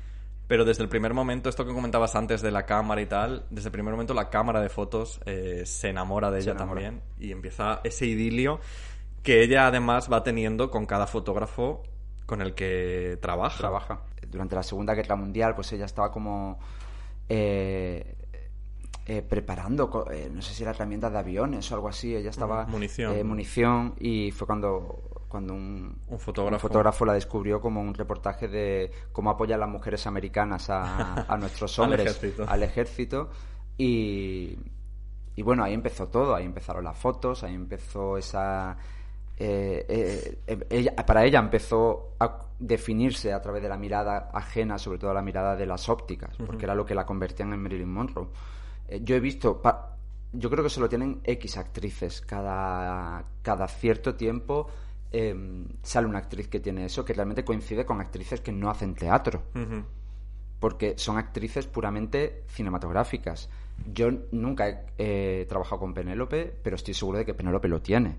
Yo he visto a eso en Natalia de Molina y es de verdad que os lo digo, es magia. Es decir, tú ves y tú estás con la cámara y tú estás en el combo y tú te asomas un poquito y tú ves que hay algo entre ella y la cámara que solo capta la cámara. Es al- de verdad que es magia, es alucinante. ¿eh? Tú ves y dices, me acuerdo que cuando estábamos rodando Animales sin collar se lo decía una de las maquilladoras, le decía, pero mira, me decía, es verdad, ¿no? Hay algo que no está ahí y que miras en el combo y está. Estoy seguro, Penélope, Julia Roberts, lo que te digo, gente que luego eh, no hace teatro. Julia cuando hizo teatro fue un absoluto desastre, porque son actrices que existen por y para la cámara. Y, y sí, Marilyn tuvo pues esta cosa que, que sus biopics cinematográficos suelen eludir también mucho, pero que a mí me parece algo interesantísimo de ella, que ella empezó a usar eso. Pues te digo, te puse ante el ejemplo de Lola Flores. Sí. Ese- eran víctimas y eran verdugos también, porque, Sí, sí, sí. porque aprendieron que esa era la regla del juego y decidieron jugar con Exacto, ellas. yo, yo diría que son más supervivientes de, Claro. de una época y de unas circunstancias que, que las obligaban a, pues eso, a, a llevar adelante cualquier cosa. Que obviamente no estamos justificando No, eso, no, sino no. que al revés, estamos diciendo que ellas no lo ocultaron porque aprendieron que no podían avergonzarse de ello. De hecho, cuando su marido vuelve, que me hace mucha gracia ese momento de que ella se tiñe el pelo, empieza y de repente el marido vuelve de la guerra y no la reconoce. Dice, ¿quién eres tú? ¿Quién eres tú? Y llega un momento en el que el marido le dice o esta vida nuestra de matrimonio, casa, hijos, familia o tu carrera tu carrera que en ese momento era de modelaje, De modelaje. que quería empezar a ser un poquito cinematográfica y ella decide con dos cojones eh, pues mi carrera porque claro, hay mucho también, eh, en plan que he leído por ahí de, ay, pobre Marilyn que solo quería tener una familia e hijos, que también, También.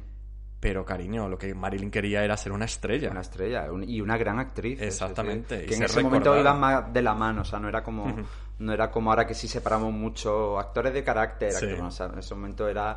También era el inicio de Hollywood, es que Hollywood en ese momento que llevaba 40 años, pues es que tampoco se estaban sentando las bases de la industria. Y si, y si hace poco, hace unos años hemos tenido el, las- la bomba que ha sido el Me Too, Me Too. pues imaginaros en los 40, 50, donde era prácticamente eh, casi obligatorio que chicas de casting de que querían optar a un papel extra en cualquier eh, producción tuvieran que pasar por el despacho de, de, de es quien fuera. terrible, o sea, es terrible. Claro, también te das cuenta, todo lo de Harvey Weinstein nos enseñó que, que los cimientos estaban podridos desde que se pusieron. Entonces, claro, pasaba eso.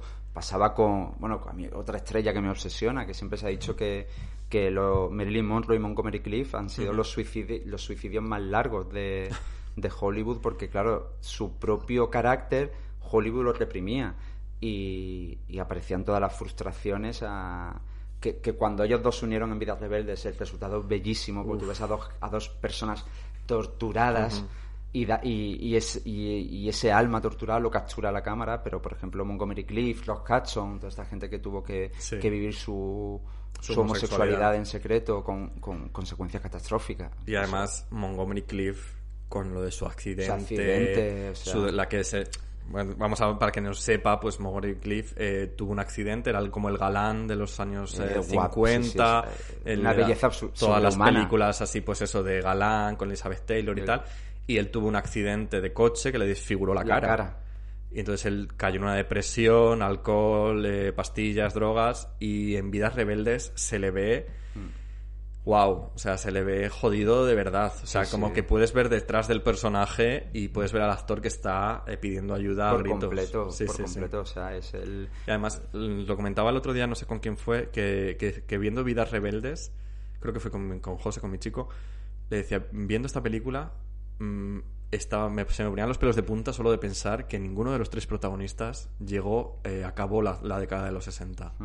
¿Sabes? Porque Carl Gable murió a los Hmm. Murió 12 poco- días de los 12 acabar el rodaje. Que la mujer acusó a Marilyn. Sí. que fue súper- la mujer acusó a Marilyn de que fue su- el infarto de Clark Gable fue por su culpa. es que Marilyn fue un saco de boxeo. Ya. Por eso, una cosa que también echo de menos en Blonde es que hay muchas formas de acoso y humillación, no solo la sexual.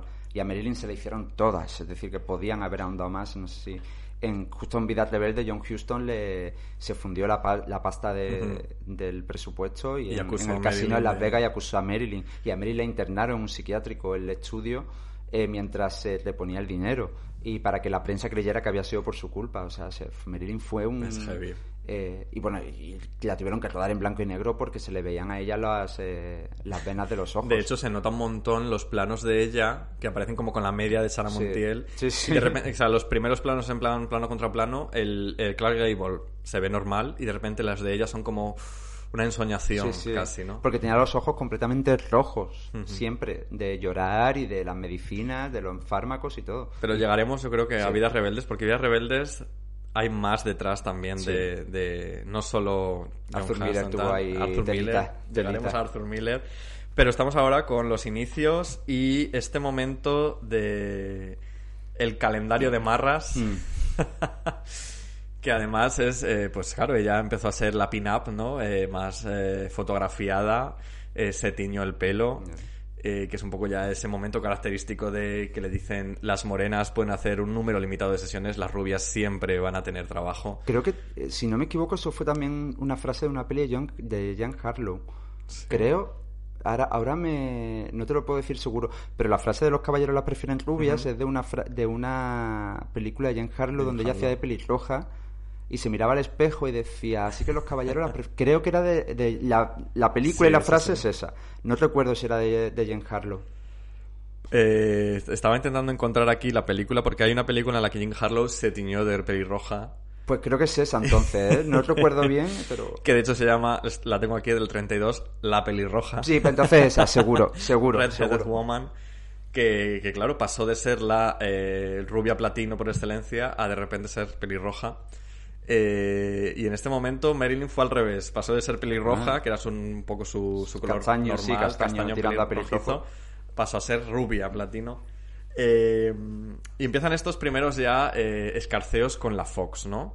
Me hace mucha gracia que, que Zanuck era un poco el que llevaba, el dirigía todo el cotarro en la Fox. No la, no la tragó desde el primer Desde el momento. la odiaba. Y ese fue también uno de los puntos de- durante toda la carrera que, que fue al final, ¿no? Su lucha contra la Fox. Eh, hizo algunas peliculitas mm, muy contadas en la Paramount, creo, hizo Las chicas del coro. Coro. Eh, también en, en la Metro llegó a hacer... Te la pasaban de unos a otros, sí, Se la pasaban de unos a otros. Pero finalmente Fox, eh, por intermediación de Johnny Hyde, que era el representante más famoso del momento en Hollywood. eh, Su amante. Su, amante también. Su amante. Que dejó a su esposa para casarse con ella y ella al final dijo que mira, que le quería mucho, pero que no... Que no, que no... Y de hecho él murió. Un infarto. Un poco su... Se, se dice que su último regalo fue eh, el cameo en Eva al desnudo Desnudo. y su eh, negociación del contrato de siete años, el primer contrato de siete años en Fox, donde ella empieza a hacer ya sus, estas primeras películas en las que aparece pues como mm, secretaria sexy, eh, chica sexy del Sexy, fondo. eh, sí. Todo sexy, Invitada ¿no? sexy, eh, serie, sí, sí. Enfermera un, poco sexy. Anita, un poquito Ani- Anita Obregón. Un poquito Anita Obregón. Sí, sí, ella empezó como... Bueno, ya empezó también su obsesión por... eh, por lo que ahora se conocerían como coach de interpretación. Ella también se habló casi de una relación amorosa, obsesiva con Natasha, Natasha que fue. Una, bueno, era una profesora de interpretación polaca que huyó del nazismo y, y se instaló en Estados Unidos y que sería como el antecedente de lo que luego serían en su vida lo- los Strasberg. Eh, ella no daba un paso sin Natasha. Natasha era una tía muy, muy firme, una tía como muy del, eh, obsesiva con su método de interpretación y Mary la necesitaba para, para respirar. Y, y ahí empezó un poco el, el mito. Empezó, sabía, creo que también con el calendario de Marlas, que es un calendario que, que, ha- que ha hecho millonarias a muchas personas, entre ellas a Playboy, y del que Marilyn creo que solo vio 50 dólares, si no me equivoco. Eh, que también es un ejemplo de, de abuso en, De cómo la industria de cómo la de ella industria final. abusó de ella, exactamente. Yo creo que, que a ella empezó también esta cosa suya que tenía de estar orgullosísima de su cuerpo, de no mostrar vergüenza por algo que en ese momento era tremendamente tabú, como era un desnudo. Eh, en- me adelanto y vuelvo a retroceder. En Vidas Verdes iba a haber un desnudo de ella que se eliminó en montaje, que era cuando ya se con Clark Gable se levanta Sí. y está desnuda debajo de la cama, ella se le caía la sábana las, y no tuvo ningún problema y luego en montaje no se pudo decidir no montarlo. Ella era una persona que era muy libre en ese aspecto también, Sí. creo que una- un- hay que aprender muchísimo de ella. Eh, y empezaron los, los papeles que acabarían siendo parte de su leyenda, pues la rubia tonta. La rubia La tonta. rubia tonta hasta que coronó pues en ese cameo que al final es historia del cine también, porque es ver a lo que sería un icono frente a lo que ya era un icono como Betty Davis, que es el cameo en, el desnudo. desnudo. Eh, en el 52 eh, es el momento, yo creo que es el 52 y el 53 son un poco los dos años ya definitorios en la, en la carrera de Marilyn. Y Joe DiMaggio entra en escena ya en el 92 como otro fan más de, de estas de esta señora que está que aparecía de repente. Eh, el público respondió muy bien, la audiencia mandaba cartas, eh, todo el mundo quería saber quién era esa, esa actriz, ¿no? Incluso Barbara Statwick eh, hablaba del rodaje de Class by Night, que los periodistas cuando iba, claro, la famosa era ella, Barbara Statwick, pero los, querían hacer, los periodistas querían hacer fotos solo de la mm, chica, la actriz de los pechos grandes, como decía un poco, ¿no? Llega el escándalo del calendario. El calendario que estábamos comentando es un calendario en el que ella posó desnuda ¿Verdad? para Tom Kelly en el año 49, eh, cuando todavía no era conocida. Y de repente en el año 52 eh, surge en la prensa el escándalo de que esa mujer que está desnuda en ese calendario de pin-up es Marilyn Monroe. Eh, hay una crisis en el estudio, obviamente, en el departamento de publicidad y eh, deciden, de alguna forma, bueno, ella decide aceptarlo, o sea, decir sí, soy yo, porque el estudio lo que quería era mm, Negarlo. negarlo y ella dijo que no quería negarlo porque era ella y lo que tú decías, ella estaba orgullosa de su cuerpo y entonces hicieron como una especie de estratagema Victimizarla. victimizarse de alguna forma de era lo que yo tenía que hacer tal y en ese momento el público respondió de una forma apabullante eh, respaldándola, ¿no? De, abrazándola más todavía. Claro, fue muy inteligente porque le subvertió o sea, eh, el, el concepto de sueño americano. O sea, se convirtió como en, al final, como en la gran figura de redención, de lo hice, pero conseguí superarlo y mira dónde estoy ahora. Y eso a los americanos les volvió absolutamente loco.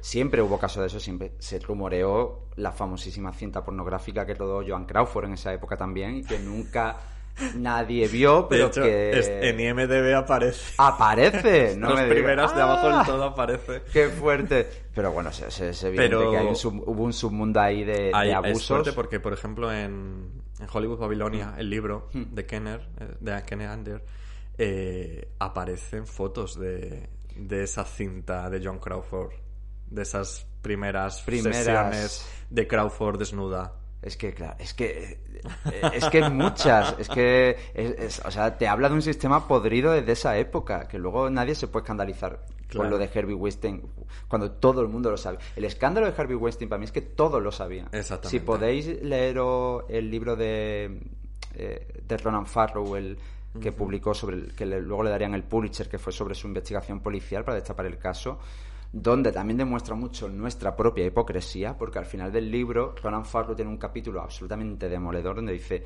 y a todo esto, ¿por qué estáis leyendo este libro y me creéis con lo de Harvey Weinstein y seguís sin creerme con lo de mi padre? Porque le preguntan por qué porque bueno, el libro es un thriller, está narrado en clave de thriller, Sí. porque obviamente empezó a recibir muchísimas amenazas, lo seguían, y hay un momento donde, donde alguien le pregunta, ¿por qué te estás metiendo en esto? ¿Qué necesidad tienes? Te han despedido del trabajo, estás amenazado, temes por tu vida, y dice, porque a mi hermana nadie la cree. Lo hago por ella. Y se te ponen los pelos de punta porque dice, claro, tampoco podemos ser selectivos Claro. a este sí, este a este no porque me gustan sus películas. Es terrible ese libro, por lo que cuenta y por lo que cuenta de nosotros. Y en el caso, bueno, pues de Marilyn lo que hizo fue muy inteligentemente, porque si hay algo que la define su inteligencia, usarlo a su favor. Insistimos, como luego lo han usado muchísimas más, en España Lola Flores, eh, apelar al perdón público y apelar a, a una pregunta que es ¿qué harías tú si hubieras estado en mi, en mi situación? Y le salió redondo, Totalmente. efectivamente. Además dices que, es, que era muy inteligente. Ella siempre tuvo ese complejo de no haber terminado estudios, de, de- de no ser tan inteligente como sus compañeros. Y desde el principio siempre también le intentó poner remedio. Siempre, vamos, en las cosas que cuentan de ella, siempre tenía un libro, siempre estaba leyendo, su biblioteca siempre le decían a un libro, entonces ella cogía y iba corriendo Iba a comprarlo corriendo, y lo muy fan leía. de Lorca. Sí, Sí, sí. En su, en su habitación donde murió siempre tenía, tenía varios libros de Lorca y ella hablaba siempre mucho de poetas en Nueva York. Qué fuerte. Le gustaba mucho. Qué maravilla. Entonces, claro, esa, esa imagen que se crea en el celuloide de rubia tonta, eh, el problema fue, o el problema está siendo, o ha sido, que hemos creído que Marilyn era así. Y esa fue una de sus luchas. eh, que, que no se creyeran que era así, que no se creyeran que era la rubia tonta. Y de ahí viene también un poco las primeras, eh, la primera ruptura con la Fox. Hay una peli que a mí me gustó muchísimo de ella, siendo una peli muy fallida, Sí. que es En Niebla en el alma. Bueno, fue la me peli que es- encanta. Que, que es la gran antecesora, como el de la mano que mece la cuna. Rebeca de Mornay le debe mucho a, a Merlin, que hace un papel de, de niñera sí, psicópata. sí.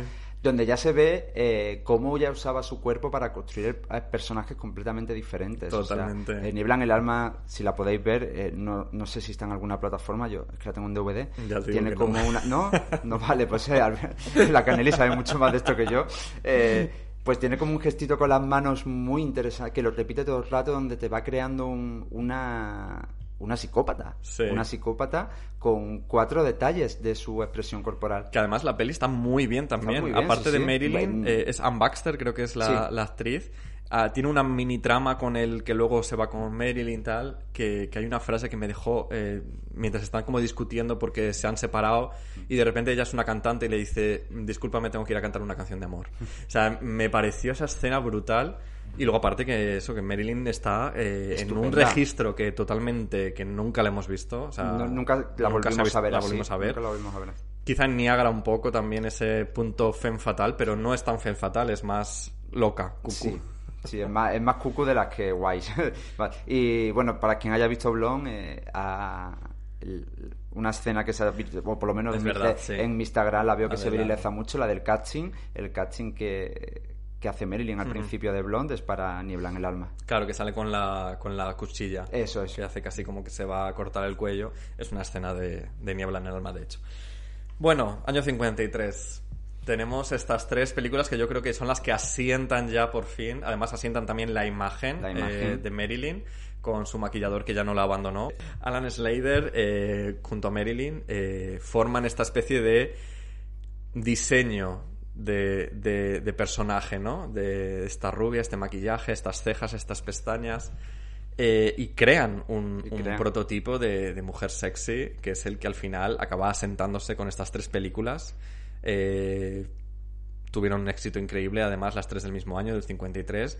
Fíjate que Garci, eh, no sé si tú has visto un corto que hizo José Luis García en el 75, Uh, no. que se llama Mi Marilyn, y está narrado por José Sacristán.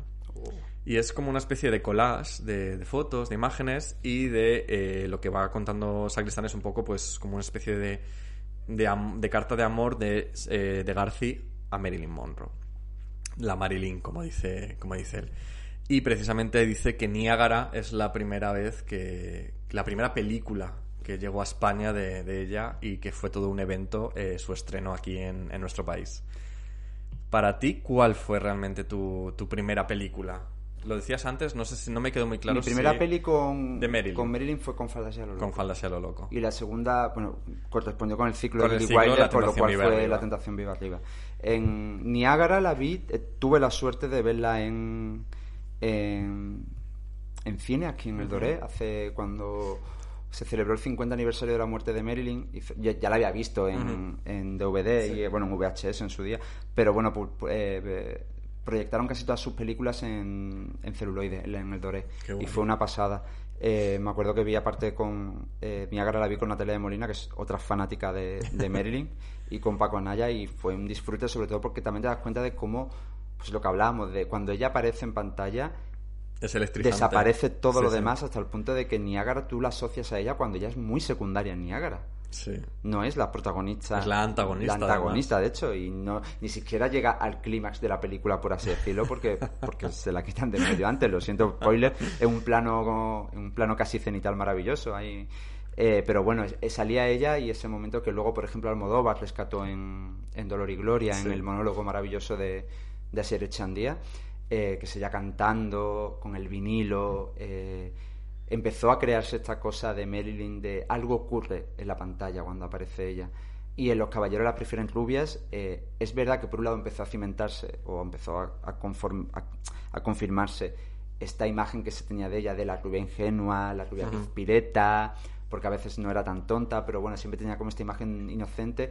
Y para mí, que es lo importante, la extraordinaria cómica que era y en Los Caballeros las prefieren rubias, ese, esa vis cómica, ese, ese sentido del tempo de la comedia que es tan difícil y que, y que desgraciadamente a día de hoy tampoco valoramos mucho. Es decir, Belén Cuesta no se le ha validado hasta que no ha hecho la trinchera infinita, cuando Belén Cuesta en Kiki está Wow. por encima del bien y del mal. Sí, O sea, sí, es- sí. las actri- eh, hacer comedia es tan difícil y, y Los Caballeros las prefieren rubias pues empezó a, de- empezó a pues a dejar historia del cine. Es que quien a lo mejor no ubicas que de los caballeros prefieren rubias, pero todo el mundo sabe eh, Diane Mossad de Sí, best friends. Best Friends, incluso luego Madonna lo versionó, o sea, todo el mundo conoce esa canción y ese momento de la película, aunque no asocie que es esa es película. película, pero esa es ya historia de, es, es- es historia de, de- de tu educación Claro. sentimental de la vida. Eh, ¿Cómo casarse con un millonario? Además, tiene este trío con Lauren Bacall y también eh, Betty Grable, que, que son las tres espectaculares. Y tienen Marilyn haciendo de esta miope. Miope maravillosa. Que lo que cuando estabas hablando ahora de la comedia, digo, lo- el otro día estaba viendo la película y digo, joder, es que. Es que no, es que, Es que eso, no lo, eso no lo puede, lo pueden hacer muy pocas actrices, ¿eh? Es que es muy difícil ese, ese carisma, esa construcción del personaje con, con algo físico, eh, es muy difícil, es muy difícil y... Y bueno, ella obviamente eh, quería llevarlo más allá, es decir, para ella esos papeles se quedaban un pelín... No lo hubiera, estoy seguro de que no los hubiera hecho y fue cuando empezaron los conflictos con los estudios, de que solo le llegaban ese tipo de papeles. Porque estamos hablando de que las caballeros la prefieren rubias. La rubia era ella, Y pero cobró. Jane Russell cobraba eh, más del doble que estaba cobrando ella. Mm.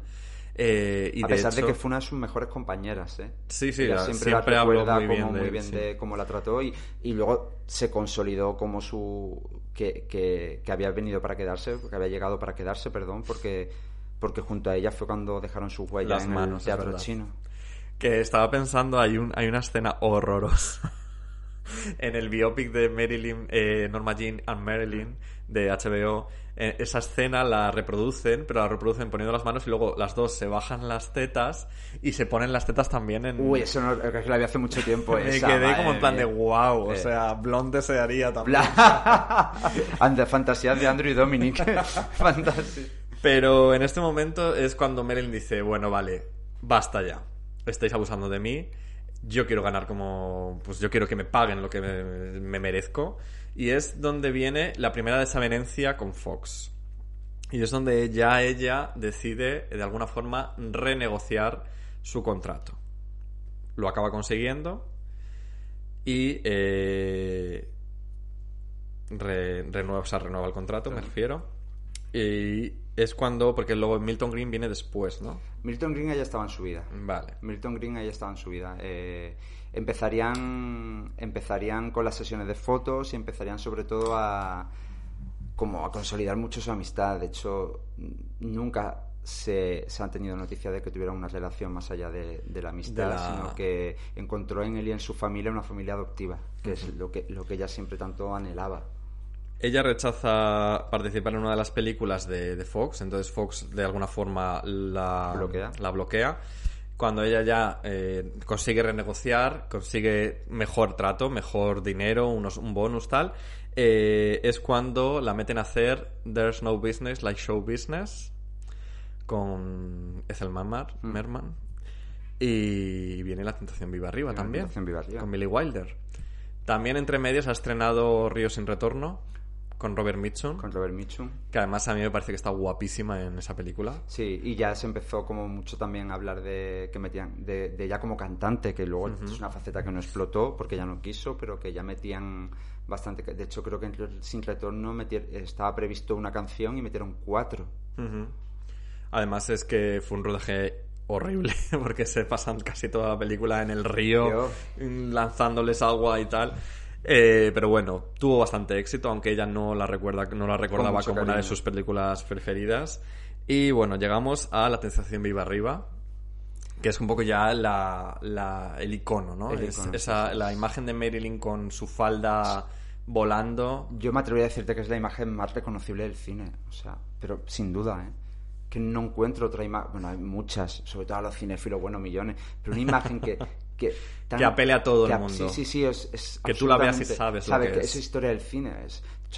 mm, en la carrera incluso los diccionarios de cine español de cine español perdón no los diccionarios de cine de Roman Gubern y todo era la imagen de portada o sea es que es o sea, imagínate lo que tiene que ser para una actriz es protagonizar la imagen más reconocible de la historia del cine, que encima ella, para ella fue eh, un absoluto infierno, pues, pues porque está el, el episodio de maltrato más famoso de Joe Di Maggio, Sí. cuando se enfadó después de ver el rodaje de, De esa escena, de esa escena en la calle, que de nuevo volvemos a insistir en, en que hay muchas más formas de explotar a una persona que sexualmente porque también fue un truco publicitario muy feo por parte del estudio porque llevaron a esa, esa secuencia para que se rodara en la calle con mogollón de prensa y mogollón de, de gente gritando para que hicieran obviamente eh, pues, una campaña de promoción y de publicidad porque sabían que el sonido iba a ser inservible y acabaron rodándola en un estudio y esa es la imagen que todos hemos eh,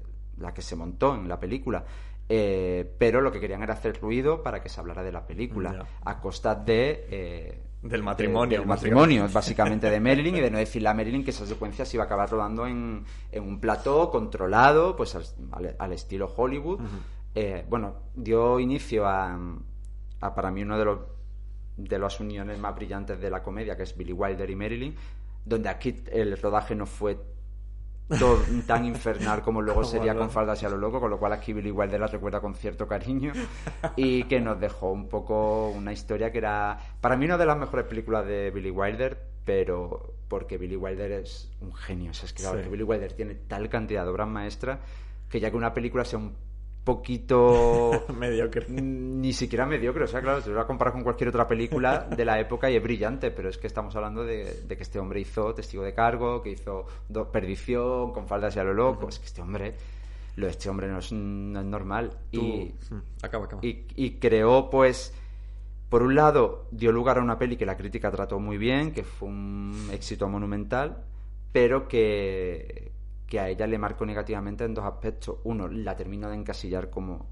como rubia, rubia tonta. sexy, tonta. Sí, porque era la vecina y acordamos que es la, la película habla de un, de un señor que su mujer y su hijo se van Un Rodríguez se que va, se sí, un Rodríguez casa. que se queda en verano, un verano muy caluroso y que, y que empieza a tener relación con su vecina de arriba, que es pues, Marilyn Monroe, que también dejó un par de escenas para el recuerdo, como el de meter la, la ropa interior en, en la nevera y, y obviamente la rejilla del, del metro. Pero, y sobre todo porque supuso el fin de su matrimonio con, Con con Joe Di Joe Di Maggio. Maggio. Con Joey Mayo, que bueno, lo que me comentabas también era un poco celoso, bastante celoso, vamos, posesivo. Él lo que quería era que dejara la- su carrera y que se centrara en ser su mujer, Su mujer, su en ama de casa. Y ella también tuvo claro en todo momento que, que no iba a hacer No iba a eso. Eh, contrasta mucho con lo que ya te digo, con la idea que se ha hecho la gente de repente de que ella lo que quería era tener bebés y. y- No. Pero bueno, Fíjate, hablaríamos, ella, lo que quería era conciliar. claro, Fíjate, claro. un debate Sí, que sí. tenemos en la actualidad ahora mismo, lo seguimos teniendo casi en 2023. Y ella lo que quería era conciliar. ella lo que quería. Te digo, quería hacer una pregunta. ¿Tú te imaginarías a Marilyn Monroe en el apartamento de Billy Wilder? Eh, me la imaginaría eh, co- eh, en el final de su carrera, me refiero, tenía que tener esa- ese pozo de amargura que hubiera sido brillante. Después de Vidas Rebeldes hubiera sido eh, maravilloso, que hubiera, me lo, me lo imagino perfectamente. Mira que el apartamento es una peli tocada por la magia de la Sí. perfección, o sea, todo es tan perfecto. Pero sí, porque creo que, obviamente, eh, el papel de la de Shirley MacLaine, esa amargura, esa mujer usada por los hombres, ese momento del espejo roto de, de la polvera, que, perdón, el momento de autopromoción, hay un capítulo en mi novela donde esa secuencia tiene una importancia vital, la escena de, de la polvera rota. Y, y Jack Lemmon le dice, "Está- el espejo está roto, y ella le dice, creo recordar que le decía algo así como, así me veo como, como soy en realidad, o Ujú. como me ven en realidad. Sí. Es pura Marilyn. Esa mujer que se intenta suicidar. Sí, sí, porque el- los hombres la tratan como, como una mierda. Es total. Total, total. Estaba pensando en otra, en otra película mítica de estas de historia del cine, eh, que es como Desayuno con Diamantes, Mm. para que la que se supone que también eh, Marilyn estuvo a punto de... Era, eh, o sea, Ca- Capote se enfadó muchísimo porque el papel la había escrito para Marilyn. Para Marilyn. La novela estaba pensada para Marilyn. Fíjate. Y él, él se pilló un rebote de, de cojones. Que al final Audrey Hepburn acaba siendo también icono, icono. Se acaba creando el icono de Audrey Hepburn a, raíz de Desayuno con Diamantes, yo creo. Porque tú le preguntas a cualquiera una película de Audrey Hepburn más allá y no, sabría, no sé si te podría contestar. Como mucho vacaciones en Roma, pero creo que ya tienes que ser como más cinéfilo, ¿no? Más Sabrina, a lo mejor, pero sí tienes que ser cinéfilo. Pero vamos, Desayuno con Diamantes acaba siendo ese también que, que no sé si te imaginarías, ¿no? Con Marilyn ahora. Yo creo que sí, pero por porque por lo de Capote. Ujú. Capote es una figura que, que me gusta muchísimo. Eh, también me parece una gran tragedia americana. O sea, creo que esta cosa del, del- del escritor con tanto talento que no es capaz de volver a escribir después de escribir a sangre fría me parece increíble esa historia. Y, y claro, como siempre, desde que empecé a, a- a ser cinéfilo, ese- esa figura me ha gustado mucho siempre. Y si él siempre ha, ha insistido en que ese papel era para, a Para Marilyn, me lo, me lo podría imaginar. También te digo que a lo mejor es por eso, porque no lo hizo ella. Tampoco soy yo especialmente fan de Desayuno con Diamantes. Ah, no es de las películas clásicas que, que más me gustan. Me pasa con Desayuno con Diamantes como me pasa con las adaptaciones de Tennessee Williams, que es mi dramaturgo favorito. O sea, que creo que son películas que por la censura de la época No, no, no exploran todo el potencial. Sí, por mucho que digan que el subtexto, que se entiende, no. O sea, Desayuno con Diamantes es la historia de una prostituta. Ya, totalmente. De- y un chulo y Sí, un chapero sí. que no se entiende. Igual que La gata sobre el tejado de Fink, eh, creo que es más, de tanto que lo hemos repetido, hemos interiorizado eso, pero en la película ni subtexto ni leche No. de que él es homosexual. De hecho, incluso hay momentos donde se da- te dan a entender que ella se acostaba con el amigo. Madre mía. Cuando. Claro, son, son obras que yo lo entiendo, son muy difíciles de adaptar por la censura de la época. Pero le quitaban lo que las hacía transgresoras y lo que las hacía especiales, que era esta, pues, Que era ese punto, ¿no? De... ese punto transgresor y punky Claro. para la época de, de Capote o de Tennessee Williams. Tenemos el punto transgresor en Marilyn, que en este momento ya cansada de esa imagen de rubia, decide romper absolutamente con Fox y asociarse con Milton Green, que me estábamos comentando, que, que la acoge en Nueva York con su familia, y crean Marilyn Monroe Productions. Eh, o sea, wow, este, este salto mm, sin red prácticamente. Sin red y absolutamente pionero. Y llegan a negociar, ya siendo Marilyn Monroe Productions, negocian con Fox Vale, un nuevo vale. contrato en el que Fox le eh, firman por cuatro películas, de las cuales eh, por cada película que hagan con Fox pueden hacer otra independiente. El Príncipe y la Corista fue ya en solitario. exacto. Vale, perdón. Bus sí, sí, Stop es cierto. es la primera película que hacen Marilyn Monroe Production asociado con Fox.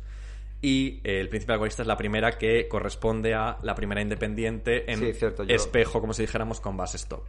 Bas esto para mí es una de, de mis de mis pelis imprescindibles de Marilyn. Eh, propongo a quien esté escuchando esto, porque no me voy a meter yo en un jardín de decir nada, pero simplemente les, les propongo un ejercicio que vean Bus Stop y acto seguido, seguido, y la pongan una al lado de otra, vean Átame de Pedro Almodóvar. Y se van a llevar más de una, de dos, de tres y de 20 sorpresas. Bueno, pero yo creo que Pedro es un poco así, siempre ha sido así. No, no, lo, ha, no lo ha ocultado, pero tampoco necesariamente eh, ha dejado claras sus referencias. Claro. Con Dolor y Gloria también pasó un poco así. No Pasó sé más, si- yo recuerdo más con la piel que habito con los ojos sin rostro, Ah, la de bueno, Frank claro, porque era muy evidente, era evidentísimo. evidentísimo. Pero por ejemplo, en Dolor y Gloria, eh, no sé si tú conoces una película de los años 50, creo que se llama Vida en Sombras, protagonizada por Fernando Fernán Gómez. No, no, o sea, sé cuál es, pero no la he visto. Es literalmente la escena del principio y el final, Sí. de que como que están haciendo Penélope la, la Sí. madre en la estación de bus. de Bush. Está sacada, calcada de esta película, de Vida Ah, en eso no Sombras. sabía, me lo apunto ahora mismo. Vida en Sombras, que además es un peliculón increíble. eh, de, de- es como una carta de amor. Me, odio la expresión carta de amor, pero en este caso hay que usarla así. Eh, al propio cine, es como de finales de los 40, fue un director que, que no volvió a hacer nada. Es como un director maldito que solo hizo esa película y no pudo volver a hacer nada más. Protagonizada, ya te digo, por Fernando Ferran Gómez. Y además tiene una especie de conversación, es el año 49, tiene una especie de conversación con Rebeca de Hitchcock, que, que, que, que se te, vuel- te vuelves loco, o sea, con también la guerra civil de trasfondo, o sea, es increíble, es una película increíble. Vale, pues, sabía cuál era, pero no la había, no la había y ese visionado. momento, cuando veas Vida en Sombras y veas, esas, veas eso, vas a decir, hostia, Pedro, tío, o sea... Sí, bueno, Que es lo mismo que tú me escribiste el otro día. Sí, sí, cuando, porque Vas Stop eh, quería revisarla porque hacía mucho que no la veía y la había conseguido por fin una copia en Blu-ray y, y la vi y no recordaba tantísimo paralelismo con, con Atame, incluida la famosa escena de que, que Antonio Bandera dibuja su línea de vida con paradas de metro, que es lo que hace Marilyn en la Exacto. peli con paradas de, de Con autobús. pueblos de sí, con paradas de pueblos, autobús, paradas de claro. autobús a lo largo de Estados Unidos hasta llegar a su meta. Bueno, pues es que Vas Stop habla pues de un cowboy inocentón que acaba de salir del rancho y que prácticamente secuestra a una cabaretera para hacer que se enamore de él. Cualquier paralelismo con, con la realidad es pura coincidencia. Y Marilyn tenía mucho miedo, pues porque es verdad que en cierta manera repetía pues cierto cliché de ingenua, pero había mucho donde atascar en el papel de sheriff. Hmm. Es exactamente. Muchísimo. Si, si te quedas en la superficie, puede ser la misma rubia tonta otra vez. Pero realmente yo creo que es un personaje mucho más pensado y mucho más meditado. Hay muchísimo dolor en ese Mm, personaje, sí. muchísimo dolor, muchísima Sobre- vulnerabilidad. Me gusta sobre todo el principio, ¿sabes? Cuando e- ella la ignora, él ignora al Mm. cabo todo el rato y está como, como que yo la veo como una, como una amiga mía de repente, Sí. Mm. ¿no? De en plan de "Uf, este pesado que me está mandando WhatsApp todo el rato. Un poco ese rollo, ¿no? Un poco esa mujer independiente. Sí. Que no quiere liarse No quiere- con nadie, no, no, no. quiere tener nada con, con este pavo. Que Tiene muy claras sus metas, que era lo que le pasaba a ella, que era llegar, a- bueno, en el caso de Cherie era llegar a, lo- a Los Ángeles eh, y ser actriz. Y ser actriz. Eh, hay una cosa que hace, que hace muy, muy en, en Bass Stone Marilyn que es muy difícil de hacer, que por ejemplo se lo hace Penélope en, en, en Los Abrazos Rotos, cuando hace los clips estos de chicas y maletas, Ajá. donde interpreta mal. Sí. Para una actriz tan buena, hacer que interpreta mal es dificilísimo. Y la primera actuación musical que tiene Cherie en, Bus- en Bus Stop, que canta mal, Sí. o sea, no canta del todo mal, pero bueno, no can- can- se Sí, ve como sí. la- lo chapucera que es, el, el entorno cutre en el que está, eh, a la vez que con el tacón ella va haciendo el juego de luces. eh, es dificilísimo hacer eso. Es dificilísimo, ya está brillante. Está brillante. y la crítica eh, la, la, La adoró, la adoró, hecho, Podéis, por ejemplo, leer en Final Affinity, hay varias, varias críticas de la época, de si, si entráis en, en la ficha de Bass Stop, y todas coinciden siempre en, en- en algo tan tan cliché, pero bueno, decían, ah, Marilyn es una buena actriz. Fue como que mucha actuar. crisis y Marilyn puede actuar. De repente como que descubrieron que, de hecho, a- el- la historia de los Oscars, una de las grandes injusticias de los Oscars siempre se considera que fue la, la no nominación de Eh, Marilyn por ese papel, la mejor actriz. Además, lo fuerte es que le pasó también. Bueno, a Judy Garland tuvo nominaciones, pero nunca se llevó el Oscar, aparte del Oscar juvenil este que Por se llevó por el Mago de Oz y tal, pero no tiene nada que ver. Que luego las actrices que las han interpretado en biopics han Sí. estado premiadas y se han con Michelle Williams estuvo Michelle Williams premiada, estuvo eh, estuvo con Judy ganó el Oscar el Oscar. precisamente. Y hablábamos de Ana de Armas, la posibilidad de que este año también esté nominada. Eh, me parece increíble, ¿no? Ese momento de que a la propia actriz Sí. se le negara prácticamente y luego llegue, pues eso, su imitación, Su imitación, y, su- y se le lleva.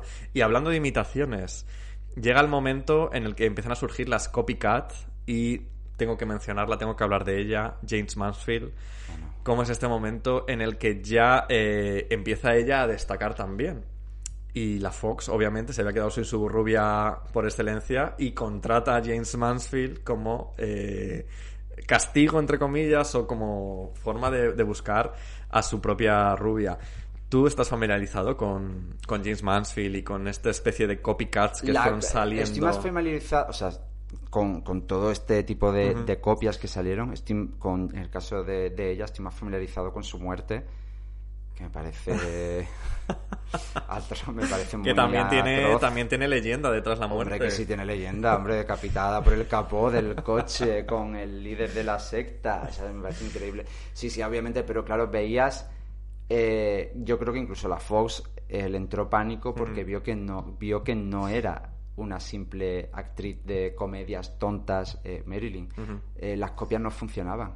Ya. no funcionaban, no había, no. Primero porque el público no respondía también ante ellas, porque hay que, que reseñar que Marilyn era muy taquillera, que también estaba en su lucha con, con la negociación de los contratos, porque Claro, Marilyn era, sí, sí, era, era la actriz más taquillera de, de, de aquellos años, era la que más dinero hacía. Y, y creo que en parte era porque el público reaccionó. Bueno, ya hemos hablado de la historia de redención, de cómo empatizó el público ante esta versión invertida del sueño americano, de perdonadme, lo hice y ahora estoy intentando salir adelante, el público reaccionó muy bien, pero claro, todas estas copias que salían carecían del alma y carecían del talento Claro. de Marilyn, las cosas como son. Exacto. No puedes comparar a Jane Mansfield con Bueno. esta cosa desbordante que tenía Marilyn. De James Mansfield yo creo que hablaré en un episodio futuro, porque a mí es una es- me apasiona también su, su figura, me apasiona su, su leyenda, ¿no? Quizá, como si dijéramos. Pero seguimos con Marilyn, eh, hablamos de este momento de taquilla, de este momento de que rompía todos los éxitos. Eh, Arthur Miller llega a su vida ya, ya lo había conocido en los años 50 a principios, pero llega para quedarse, como si dijéramos. Y en ese momento, además, ella se posiciona a su lado cuando él está siendo investigado por el comité anticomunista de, este- de, pues, de Estados Unidos, que en ese momento la Guerra Fría estaba a tope. Y era un momento bastante heavy, donde la, la caza de brujas, eh, todos en Hollywood estaban también como muy con la con el terror, ¿no? De que Terror. les llamaran, de que les pillaran de alguna forma por ser rojos. Y Arthur Miller estuvo en juicios. Y ella salió adelante y dijo, sí, yo estoy con Arthur, eh, somos pareja, le apoyo en todo lo que haga falta. Y bueno, llega la, la boda La boda. y llega la luna de miel. Sí, Y la marcada por la muerte, que también fue Eh, eso es heavy también, ¿eh? terrible, fue como un mal augurio para ella. Murió, bueno, es que no lo sepan, muri- murió, mientras los perseguían, eh, los Ujú. paparazzi. Buscando entre la comillas. exclusiva. Murió una, Una- una redactora eh, al estrellarse su coche contra, contra un árbol. y, y Marilyn siempre también Pensó que era el mal augurio de mal su augurio, matrimonio. Sí, como que la tragedia le, le perseguía. Y, y bueno, Arthur Miller, por ejemplo, el, el senador McCarthy le, le había retirado el pasaporte. Ujú. No podía viajar y fue Marilyn la que se posicionó muy Exacto. activamente Fue para que se poco- lo devolvieran. Fue un poco la, entre comillas, la, la boda también fue un poco el darle a eh, mi marido el pasaporte porque nos tenemos que ir a Londres. A Londres a rodar el príncipe. que de es la donde se iba a rodar El Príncipe de la Corista en producción, coproducción de Marilyn Monroe Productions con eh, la productora Laurence Olivier, Olivier. que habíamos comentado ya antes, que era un- una obra de teatro que Vivian Lynch y él protagonizaban también en el, en el- en, pues en el West End de. Londres. Y, y Olivier iba a ser el director, además, de la película. Vamos, fue el director de la película. Todas estas eh, vicisitudes las podéis ver en My Week with Marilyn, la película de hace unos años, con Michelle Williams eh, de protagonista y Kenneth Branagh como Laurence Olivier.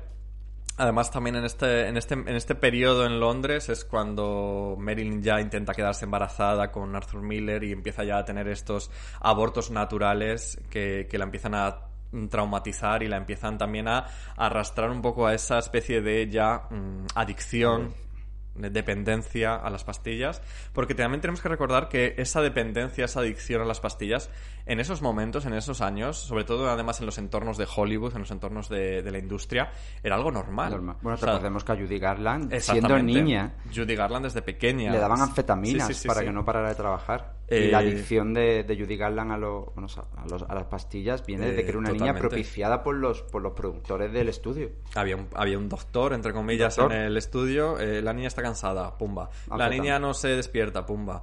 La niña tal. Y con Marilyn pasó igual, al final. Que aquí empieza también parte del mito de siempre llegaba tarde, que, bueno, que lo que hablábamos también antes, cómo te lo desmitifica todo Donald Spoto, que se debía a que ella tenía problemas de insomnio por su inseguridad, lo pasaba francamente mal por las noches.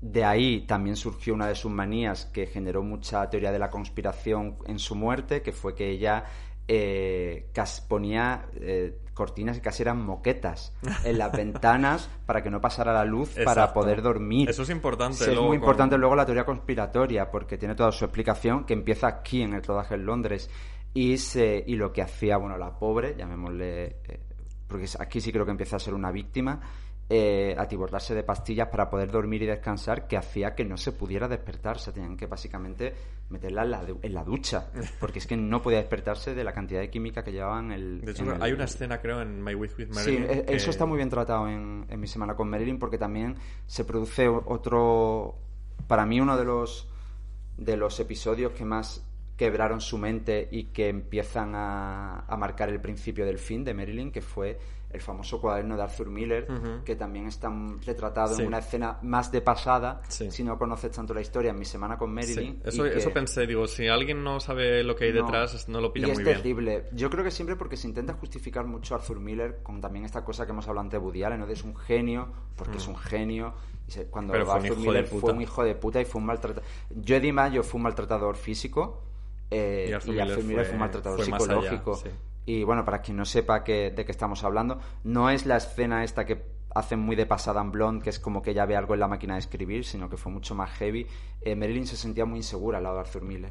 O sea, imaginad para una persona que a la que constantemente le han repetido que es eh, básicamente tonta y Es que tonta. solo le dan los papeles de rubia tonta, estar al lado de un genio eh, que al principio ella le, le estimulaba mucho intelectualmente a Arthur Miller, pero poco a poco, al final, si no te tratas las inseguridades bien, esas inseguridades Claro. empezaron a comérsela. Sí.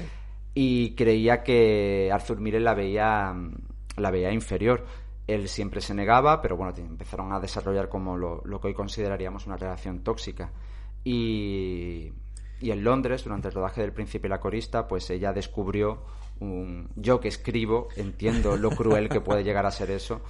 Eh, ella descubrió un cuaderno con, con anotaciones de Arthur Miller, pues donde hablaba de ella a modo casi de diario, quizá anotaciones para un posible personaje que finalmente acabó, Sí. acabó siendo Rosling en Vidas Rebeldes. Eh, bueno, pero donde básicamente decía que había sido un error casarse con ella, que no la la volvía a tratar de, De objeto. de objeto. La cosificaba y básicamente ese y, eso a Marilyn la, la rompió en dos. Sí. En un momento muy frágil, pues donde encima pues eh, tenía a Laurence Olivier mm, como Dice- director y como partener completamente en contra de ella. Que además es la famosa frase que le dice tú limítate a ser sexy. Sí, claro. Que es lo que ya ella también, por parte del Olivier, ya la deja cao también fuera del rodaje. Claro. Y, y bueno, el y que, y que sin embargo fue algo que, que Laurence Oliver también empezó a, a volverse muy en contra de Marilyn cuando realmente vio que también está muy bien tratado en mi semana con Marilyn cuando vio en los dailies para quien no sepa lo que son los dailies son como los, vis- los visionados de lo que se ha rodado ese día eh, empezó a ver a una actriz que con a la que, que- a la La que no es- a la que no se le podía hacer Claro. sombra encima con un papel absolutamente brillante como es el de Elsie eh, Elsie Marina. Elsie Marina, Elsie Marina. La secuencia de la borrachera es, es de una brillantez absoluta y, y es curioso que una peli tan luminosa y una peli tan donde ella irradia magia se corresponda con, Con un momento tan, tan fuerte en duro su y tan oscuro que iría peor. A partir de aquí Sí, todo sí, iría sí. peor en su vida. Aquí empieza un poco la decadencia, porque además el principio de la corista en América no tuvo tanto éxito, en Europa más, pero sí que es verdad que en América no fue muy bien recibida y, y era un poco ya desesperado porque el matrimonio Miller al final, Arthur Miller tampoco estaba muy inspirado y necesitaban dinero. necesitaban dinero. Necesitaban dinero de cualquier forma. Y había que trabajar. y había que trabajar. Y aquí surge para mí eh, la relación con un hombre que más define la tragedia de Marilyn y que menos explota siempre en todas sus biopic y películas, que es la que mantuvo con Yves Montand, con el actor francés que bueno que era amigo de la pareja. Sí. De hecho había trabajado con Arthur Miller, si no me equivoco, en La Bruja de Salem y, y que empieza a tener una relación con, Con con Marilyn. Marilyn, una aventura cuando empiezan a rodar el El multimillonario. multimillonario, pero antes va con faldas y lo loco. Va con faldas y lo loco. Con Billy Wilder, que son legendarios ya los, eh, los dramas Los detrás dramas. de las cámaras. Que si Wilder tuvo que escribir no sé cuántas veces la frase donde tenéis el, bul el burbo, Burbo. si ella no se acordaba. eh, Tony Curtis, eh, lo que dijo luego Diciendo que era posteriormente como era como besar a Hitler. Hitler. eh, Jack Lemmon y Tony, Tony Curtis más porque se ve que Tony Curtis tenía como más peor carácter que Jack Lemmon que se ve que era un santo eh, completamente enfadados pues porque ellos repetían claro la toma diez veces Claro, además eh, Wilder les dijo claramente, vosotros hacedlo bien siempre, porque en el momento que ella lo haga bien, es la va que a vale. ser la toma La final. toma, exactamente. Y Tony Curtis se quejó porque, claro, cuando a lo mejor lo hacían pues 20 veces, él ya estaba cansado y de repente la toma 21 era cuando aparecía mm, Marilyn. Norma Jean ya no era Norma Jean, sino que era Marilyn. Y esa era la que valía. Que de hecho está, eh, ha pasado en la historia la, la escena del Bourbon que decimos. eh, creo que llegaron a hacer 83 tomas. Y es la tercera escena más veces eh, repetida de la historia del cine. Que imagino que la primera o la segunda es White Shot de Kubrick. Creo que hay una de Tom Cruise caminando por la calle. creo. Pero, pero sí, sí, o sea, fue, muy, fue el... Billy Wilder casi acaba con su salud mental ese rodaje. Fíjate, volvemos a, a entrar otra vez. Es una peli tan luminosa, tan divertida. Y además es como también de que- marca un, un- un punto en la historia del cine también, ¿no? Porque yo creo que es también esas que están en la memoria de cualquier persona que, que tenga más o menos mm, conocimiento cinematográfico o no. Es una película que sabes cuál sabes es. cuál es. Y que sigue, porque hay otras, hay otras pelis que tienes con. Fíjate, una peli que a mí me encanta, como puede ser Psicosis. Pero Psicosis tú la tienes que contextualizar en, en su momento. Tú no le puedes poner ahora Psicosis a Exacto, un espectador exacto. actual. Sí. Ni se va a sorprender, vas a ver lo que está pasando desde el minuto. Exacto. Pero con Faldas y a lo loco Funciona. sigue siendo divertidísima. Sigue si funcionando igual. Nunca la has visto y la ves ahora. Un espectador actual la ve y se mea de la risa. El final es perfecto. O sea, es increíble. Y sin embargo, una peli que, que fue un completo infierno. O sea, eh, ella empezó ya a depender muchísimo de Paula Strasberg, que era a quien llevaba los rodajes. Sí. De hecho, Billy Wilder, está también la anécdota que lo cuenta. No, no recuerdo si, si estaba en la biografía de Spoto o era en conversaciones con Billy Wilder. En el la de biografía de Cameron Spoto aparece también. Cuando de repente que cortaban. Corta y le pregunta, Paula, "Paula, ¿qué te, tal?" Paula ¿te, te vale la toma? Porque, porque Marilyn miraba directamente a Paula y si Sí. Paula no la, No la no la daba por buena, no había que repetirla. Entonces Billy Wilder, que era un tótem ya en Hollywood y encima un tío pues que ten- tenía mucha vida, venía de escapar del nazismo, que no era un viva la vida, sino que era un tío, un superviviente como Marilyn, eh, provocó muchísimos enfrentamientos. Em, Fue cuando se, des- se des- absolutamente se desató todo el problema de horario, de, de no ir al rodaje, de ausentarse durante días, de intentaron terminar la peli como pudieron, porque hubo un momento donde ya no rodaron incluso con conversaciones con Marilyn, sin Marilyn, con los contraplanos de los otros protas hablándole al vacío, pero hubo un momento donde ya necesitaban a Marilyn. Acabar de alguna forma. Y, y fue un rodaje bastante infernal porque la relación con Arthur Miller ya era un absoluto Era un infierno ya. Infierno. Y hay una cosa muy inteligente por parte de Marilyn, que en este momento además le había comprado ya su parte de la empresa Milton, Hmm. habían también tarifado, y le compró el 49% de la empresa. Entonces en este momento Marilyn ya era dueña completamente de su empresa, del 100%, y ella pidió, o vamos, eh, consiguió el 10% de los beneficios que hiciera la película en taquilla. También otra visionaria. Fíjate que eso, eso es algo que luego en los 90, sobre todo en los 90, se, se volvió súper común entre los Pues actores. aquí que- Marilyn ya pionera total. Pero fíjate, si, fíjate la- lo injusta que es la historia del cine, porque cuando se habla de este tipo de, de acuerdo, de porcentaje, se suele hablar siempre de, de lo inteligente que fue Jack Nicholson con Batman. Claro. que le bajó un poco su salario porque no estaba todo seguro a cambio de unos beneficios. Y no se habla de Marilyn con falda y a lo loco. Pues ya el 10%, ni más ni menos, fíjate. Y se llevó también el Globo de Oro. El Globo de Oro. Ah. Que la, la serie Feud arranca así. Arranca con ella pasando por detrás de Joan Crawford en, en esa ceremonia de los Globos de Oro. Que por cierto, no lo hemos comentado antes, pero Joan Crawford, con el momento este que Meryl empieza a ser como muy notoria y empieza a ir provocativa a todos los sitios y a aparecer en prensa, Joan Crawford se quejó públicamente de que, de que era una descocada y de que era una indecente. Bueno, por- Cuando ella, precisamente, en los años 30, 20, 30, eh, era una fluffer, se decía, o algo, ¿no? Era ese la- el ¿no? término. El término. Que, que era básicamente, pues es una chica eh, descocada, eh, que es como empezó Sí. su carrera en los años 20, Claro, Joan pero bueno, Crawford. eh, ahí yo de John Crawford no piloto tanto. eh, soy más de Betty Davis, claro, sí, sí.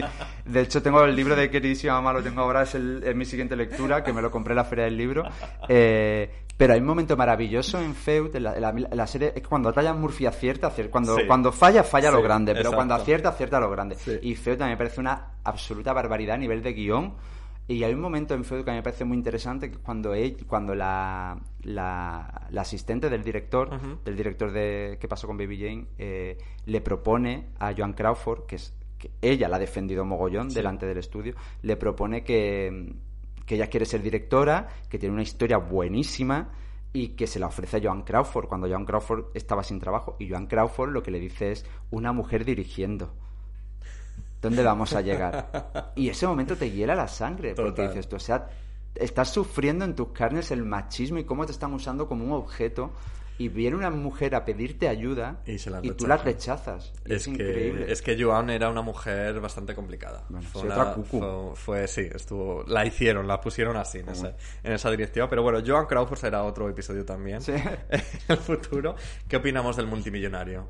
Con George- de George Cukor, dirigida por George Cukor. George Cukor, sí. Pero a Muy mí no me menor. dio más, la verdad. Muy menor. Aparte de la Fair que ya decías con, con Yves Montand. Y ella, ella lo sabe. Y aparte creo que ellos, ella, ella siempre se refería que en la película, ya rodándola, se veía que no, Ujú, que que no no, funcionaba. Qué pena. que no. Sí, lo, lo que hablamos de los de Yves Montand, porque creo que es que define muy bien lo que Marilyn era para, para la industria de Hollywood y para los hombres, fue la affair que tuvo con, con Yves Montand rodando El Multimillonario. Eh, Yves Montand era amigo de la pareja, era, Sí. como hemos dicho antes, era, había estado en, en La Bruja de Salem, en el Crisol, como, como queráis llamarla, de, de Arthur Miller, y, y tuvo una aventura con, con Marilyn. Pero Yves Montand estaba casado con... Y Marilyn se enamoró mucho de Yves Montand, muchísimo. Pero Yves Montand estaba casado con Simone Signoret, perdón, perdonad mi pronunciación, que era la actriz legítima, la, la esposa legítima y la actriz legítima. Era una actriz que justo ese año ganó el Oscar a Mejor Actriz por una peli francesa, eh, no recuerdo el nombre, perdón. eh, y Marilyn sintió que ese era su, es- así era como la veían. Ella era la amante, porque Yves Montand tenía su esposa legítima, que encima era una actriz legitimada por Claro. la industria. Y ella era la actriz de mierda y la amante de mierda. O sea, era Ya. el papel al que le- y eso también le rompió mucho. Y es Yves Montand no es no sale tanto a la luz como Arthur Miller, como Kennedy, que luego iremos a eso, a, o por ejemplo Joe Di Maggio, que, que también siempre se hace alusión a él, cuando realmente es una, defini- es una relación que definió para ella misma el papel en el que la veían Ya. Fue muy importante, fue porque fue también un año donde, donde se le escapó la nominación al Oscar a ella, sin embargo vio como esa, esa actriz, que encima era la esposa legítima, Sí. era la que ganaba. Qué fuerte. Será como muy juego de espejos, ¿no? De Sí, repente. pero claro, un juego de espejo donde ella poco a poco empieza a verse distorsionada, pero esa imagen distorsionada es la que a ti se convierte en tu enemiga, porque es la que tú crees y es la que tú ves. Es como una anoréxica. Claro. Te le, puedes, le puedes decir mil veces que no está gorda, pero esa mujer se va a ver al espejo y, Y se, va a va a odiar. Que es un poco lo que llegamos a Vidas Rebeldes. Llega destrozada ya. Destrozada. Su, ma- su matrimonio ya está haciendo aguas. Arthur Miller ya, digámoslo así, la, la odia, no la, La odia. soporta. Escribe el papel de Rosling Exactamente. Lo que empieza siendo te voy a escribir el papel de tu vida acaba convirtiéndose en mm, te voy a hacer sufrir sufre. lo más que pueda. Para que nos entendáis, pues lo que hizo Arthur Miller fue poner en Rosling, que es este personaje, este personaje solitario, en busca del amor, que se acaba de divorciar al principio de la película, eh, que tiene como una huida hacia adelante, eh, escapando de sí misma, pues lo que hace es ponerle muchas de las debilidades, de los puntos débiles que él conocía perfectamente de Marilyn y empezó a reescribir sabiendo una cosa que a Marilyn la, la, la desestabilizaba mucho, que era que le guion. reescrituras de guion, eh, que, que es muy lícito siendo actor. Yo conozco a muchos actores de la actualidad que no le puedes cambiar una coma de un día para otro porque se bloquean. ¿eh? Te estoy hablando de actores en 2022. Sí. Eh, pues en esa época, ella que venía del actor estudio, de los Strasberg, del método de Stalinowski, que, que lo bloqueaba mucho si había un cambio que, en el que ya no había podido trabajar previamente. Pues Arthur Miller le reescribía el guion todos los días, además desde un... no para hacer mejor la película, sino desde Para putearla. Para putearla, así de claro. Usando frases Claro. además también de suyas. ella, de ella, hay con un lo momento en la peli donde ella abre una taquilla y hay fotos de ella, la que De pin-up, de de pin-up, de- y se como que el subtexto es despectivo hacia Sí. esas fotos. En, en la demanda de divorcio que sale al principio de la peli, Arthur Miller la con la de Maggio, Ujú. y ella tuvo que leer cosas de la de, o sea, fue a nivel de maltrato psicológico es de una crueldad lo que le hizo. Arthur Miller. Y me preguntabas antes, yo la primera vez que la vi tuve muchísima suerte porque la vi en cines, en el Círculo de Bellas Artes. Wow. Y, y me afectó muchísimo. O sea, me recuerdo que se encendieron las luces y yo estuve un rato parado porque esto es de intensa, de lo que tú quieras. Pero para mí era ver a No, una persona muy importante en mi vida eh, absolutamente en su peor momento. Y a ella y a Montgomery Cliff, que también es una figura de Hollywood que me apasiona. Y era ver a dos personas absolutamente hun- hundidas y sobre todo con, con la mirada pidiendo ayuda Mm. desesperadamente. Exacto. Totalmente perdidas. Sí, sí, y me impactó mucho. Me, me, me parece que es una peli que la crítica no trató bien en su momento. Creo que es una peli muy... Pero yo creo, creo que ha- ido cogiendo adeptos con el paso del tiempo. Porque lo que transmite esa peli, claro, es muy. Es a, es a costa del. Ujú. el- es el arte a costa de las personas, pero verá claro que ese. El título original es The Misfit, que vendría a ser algo así como Los Olvidados, Sí. Los Desarraigados, algo así. Es como de. eh, esta sensación que tienen los personajes de la película, que son personajes solitarios, perdidos en Nevada. eh, claro, so- Montgomery Cliff y Marilyn Monroe lo que hacen es mimetizarse con sus personajes de- hasta un momento que da miedo. Total. Y para mí uno de los momentos, yo te digo, tendré como tres o cuatro momentos de, de la historia del cine que forman parte de mí, porque eh, no son solo secuencias aisladas, sino que son momentos que a mí me afectaron mucho y me cambiaron como persona, es así. Eh, uno de ellos es Marilyn Monroe gritándole asesinos a, a Clark Gable y a Montgomery Cliff después de intentando liberar a los, los caballos. los caballos salvajes. Que en la película los capturan para matarlos y hacer comida para perros. Sí. Y ese momento de ella eh, en mitad del desierto gritándole asesinos, a mí me rompe, me rompe el Es corazón. bastante heavy, la verdad. A mí también lo que me puso un poco los, los pelos de punta fue lo que te decía. Eh, pensar que en la última escena de la película es, son Clark Gable y, y Marilyn Monroe. Mm. Y ese momento en el que ellos no lo saben, en ese momento nadie lo sabe, pero ese momento de que es la última vez que los dos van a estar en, un- en el cine. En el cine. Y además el diálogo que tienen, que es como muy de vuelta a casa, de mirar las estrellas. Yo estaba viendo y estaba como, wow. Sí, te, mira, mira, los pellos de punta porque Decía es eso, es algo así como, hay que sigamos esa estrella que nos llevará a casa o algo Claro. así. Y es precisamente el último momento El último. en el que aparecen en el cine ambos. Ten en cuenta que también que Clark Gable eh, la trató muy bien. Ujú. En rodaje fue un salvavidas para ella, porque Montgomery Cliff no estaba en condiciones de, de ayudar a nadie en ese momento. Eh, la trataron fatal, o sea, John Huston paró el rodaje porque se gastó todo el dinero de la producción en un casino, era, era ludópata, y acusó el estudio para disfrazar eso, acusó de A que Marilyn. a Marilyn de que De sus retrasos, de sus sí. retrasos y la internaron bajo Arthur Miller firmó la orden de ingreso en un psiquiátrico. ¿Sabes lo que me gusta a mí también mucho de, de Vidas Rebeldes? Este momento círculo completo Mm. en el que Marilyn conoce a Clark Gable y trabaja con Clark Gable después de que ella de pequeña Creyera que era su creía padre. que era su padre, porque su madre tenía una foto de Clark Claro. Gable en la pared. Que es algo que pa- aparece en Blonde y no le dan nada de importancia cuando... Sí, es, es un momento súper importante en la vida de Marilyn. Además, eh, eh, cuando aparece, yo lo reconozco porque ya me Sí. conozco la historia, pero me- se me quedó como muy desaborío. Difuso, sí, sí, sí, ¿no? Muy- Porque, ya, eh, joder, estás poniendo, a, estás poniendo a Ana de Armas en escenas de Marilyn con los actores que en la película y, eh, y la sustituyes por Ana de Armas. ¿Por qué no pones a Clark A Gable? Clark Gable. Porque eh, el- yo sé que es Clark Gable, yo sé que quiere decir que esa foto es Clark Gable. Mm. Pero de repente me pones, pues no sé qué actor sería el señor ese en Blonde. eh, Sí, no, no le dan entonces no entiendo muy O sea, bien qué es está decir, pasando. cogen ese elemento tan importante en la vida de Marilyn, que es esa foto, pero no explican el contexto de la foto, que es lo que a mí me, sorprendió mucho. Entonces, conociendo ese contexto, me parece todavía muchísimo más círculo cerrado el que la última escena de Marilyn en el cine sea junto a su padre, entre A su comillas, padre, sí, sí, es tremendo. O sea, yendo es- hacia las estrellas. Es una ¿no? tragedia de Shakespeare, o sea, es que ni escrita ni escrita. Vale, para quien no sepa, por si acaso no lo hemos explicado bien, es que Gladys le dio una foto, le dijo cuando era muy pequeña, le, le dio una foto de Clark Gable Sí. y le dijo a Norma Jean que este es tu padre. Entonces, durante mucho tiempo eh, la niña se creía, Creía que Clark verdad, Gable sí. era Clark Gable. De hecho, lo decía en el colegio. En plan, mi padre es que Clark era Gable. Gable.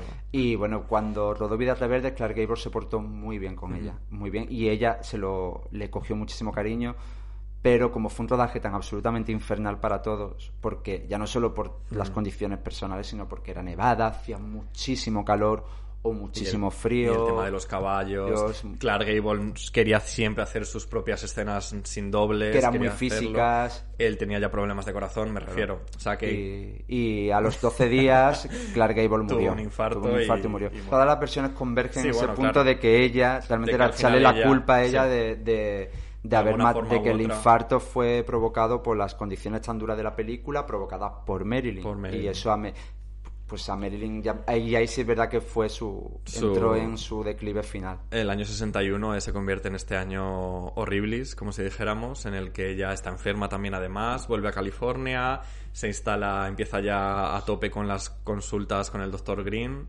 eh, con su ama de llaves también. La ama de llaves que es una figura importantísima en esta, Que además siempre, en eh, esta parte siempre en todos los documentales que he estado viendo, siempre pasan como de puntillas por, Y es por la ama de llaves y por también por el psicólogo, el psiquiatra este, eh, que la mete en su casa. Claro, para que os- os hagáis una idea de la gravedad, es que Marilyn acudió para que, entre comillas, le ayudara con esta dependencia que ella Ujú. tenía hacia las hacia cualquier persona que le diera un mínimo de cariño. Exacto. Y lo que hizo este psiquiatra fue hacerla más dependiente de él y de su familia. Es decir, la metió en su casa con su con sus hijos, con su mujer, que hay un documental en Netflix bastante más, pero que te, te- esta parte sí es verdad que no la no pasa de puntilla sobre esta parte, sobre todo con las declaraciones de los hijos de Ralph Grissom, que, que fue terrible, porque claro, de repente lo que hizo fue eh, hacerla dependiente de su familia, Absolutamente, sí, sí, absolutamente dependiente. Y entonces aquí ya empiezan eh, un poco eh, las teorías Conspiratorias. conspiratorias. Eh, Ospoto deja muy claro que a los Kennedy los conoció en puntuales ocasiones. Sí que da pábulo a, a la posible aventura con JFK. Y con Bob también. Con Bob también. Con Bobby. Eh, Con los hermanos, sí. pero llega un momento en el que ya recuperada, ya empieza, retoma eh, los rodajes, empieza a rodar Something's, Something's Got to Give, con George Cukor Cukor. también en la Fox. Y, y en ese momento eh, Joe DiMaggio vuelve a aparecer en escena, después del episodio de que la ingresan en el centro psiquiátrico y ella se vuelve loca. Eh, es muy importante también esa obsesión que tenía ella con no estar encerrada, con no sentirse encerrada, con que no hubiera cerraduras, en las puertas de su casa. Eh, viene todo este momento también en el que ella va a cantar el cumpleaños feliz al presidente, la Fox se En enfada contra del estudio, que porque no, que querían, entonces eh, al final acaban echando de la producción. Entonces estos, este- estos eventos ocurren como en una sucesión de meses muy rápido que nos llevan un poco a eh, el 4 de agosto, que es cuando encuentran el cadáver de, de Marilyn en su cama. Eh, ¿Tú qué opinas de todo esto? ¿Cuál es tu opinión de...? Mi opinión es eh, que, que fue toda una serie de, de señales que si hubiera, si hubiera estado alguien cerca de ella se hubieran podido evitar. Eh, obviamente yo siempre he descartado la, la idea del suicidio. Solo tienes que ver... eh, yo tengo un montaje que se hizo y que se incluyó en un DVD Sí. del Something's Got to Sí. Give, del material que se llegó a rodar con ella. Eh, es- bueno, aparte, era para ella era un paso atrás en su carrera, porque la película otra vez Sí, era es una volver otra comedia vez, absurda. El argumento de por sí era ridículo, o sea, era puro tras, o sea, era de un, un hombre que te hace su vida se casa con otra mujer porque su mujer se había eh, Había dado por- se habían dado- la habían dado por naufragio, muerta en un la habían dado por muerta en un naufragio y resulta que ella había Pero estado no sé cuántos años en una Una isla isla desierta desierta. y aparece monísima con un cardado precioso y no la reconocen sus hijos, entonces ella se hace pasar por la niñera de los niños. Sí. O sea, el argumento es delirio puro. Eh, pero ella desprende una luz. Sí, es O sea, verdad. es, terrorífico ver ese montaje ahora porque tú sabes que en ese momento, bueno, pues estaba Estaba jodida. la jodida, la llegaron a despedir por incumplimiento de contratos, algo que ella no se esperaba, que también le pilló por sorpresa. Eh, de ese rodaje también son estas fotos icónicas de ella en la piscina. Claro, porque ella propuso ella misma De estar- de eh, hacer el desnudo para usarlo como publicidad Claro. De alguna forma, que de hecho se llegaron a publicar en la revista Live. Sí, ella tenía como una malla, le habían puesto como una malla color carne y le incomodaba para nadar. Y dijo que, Que desnuda, nada, que no pasaba nada. Era, ella era una celebración del cuerpo y de la vida. Y sí es verdad que creo que. mm, Yo sí creo que hay indicios de que estuvo con el presidente. No, no sería nada de extrañar también. Nosotros aquí tenemos un rey que básicamente se ha pasado por la piedra a todas las vedettes de España, con lo cual no es algo que sea. eh, eh, Raro. extraño ni raro en cuanto a los alto, al alto poder. Sí. Entonces, sí es verdad que me creo que, que mantuvieran una, una relación. A mí los Kennedy es una, una dinastía que me parece muy oscura, a la par que, que interesante, porque también eh, hicieron muchas cosas interesantes por, por América y por el y por el sueño americano, pero son una dinastía de agatate y no te eh, de telita.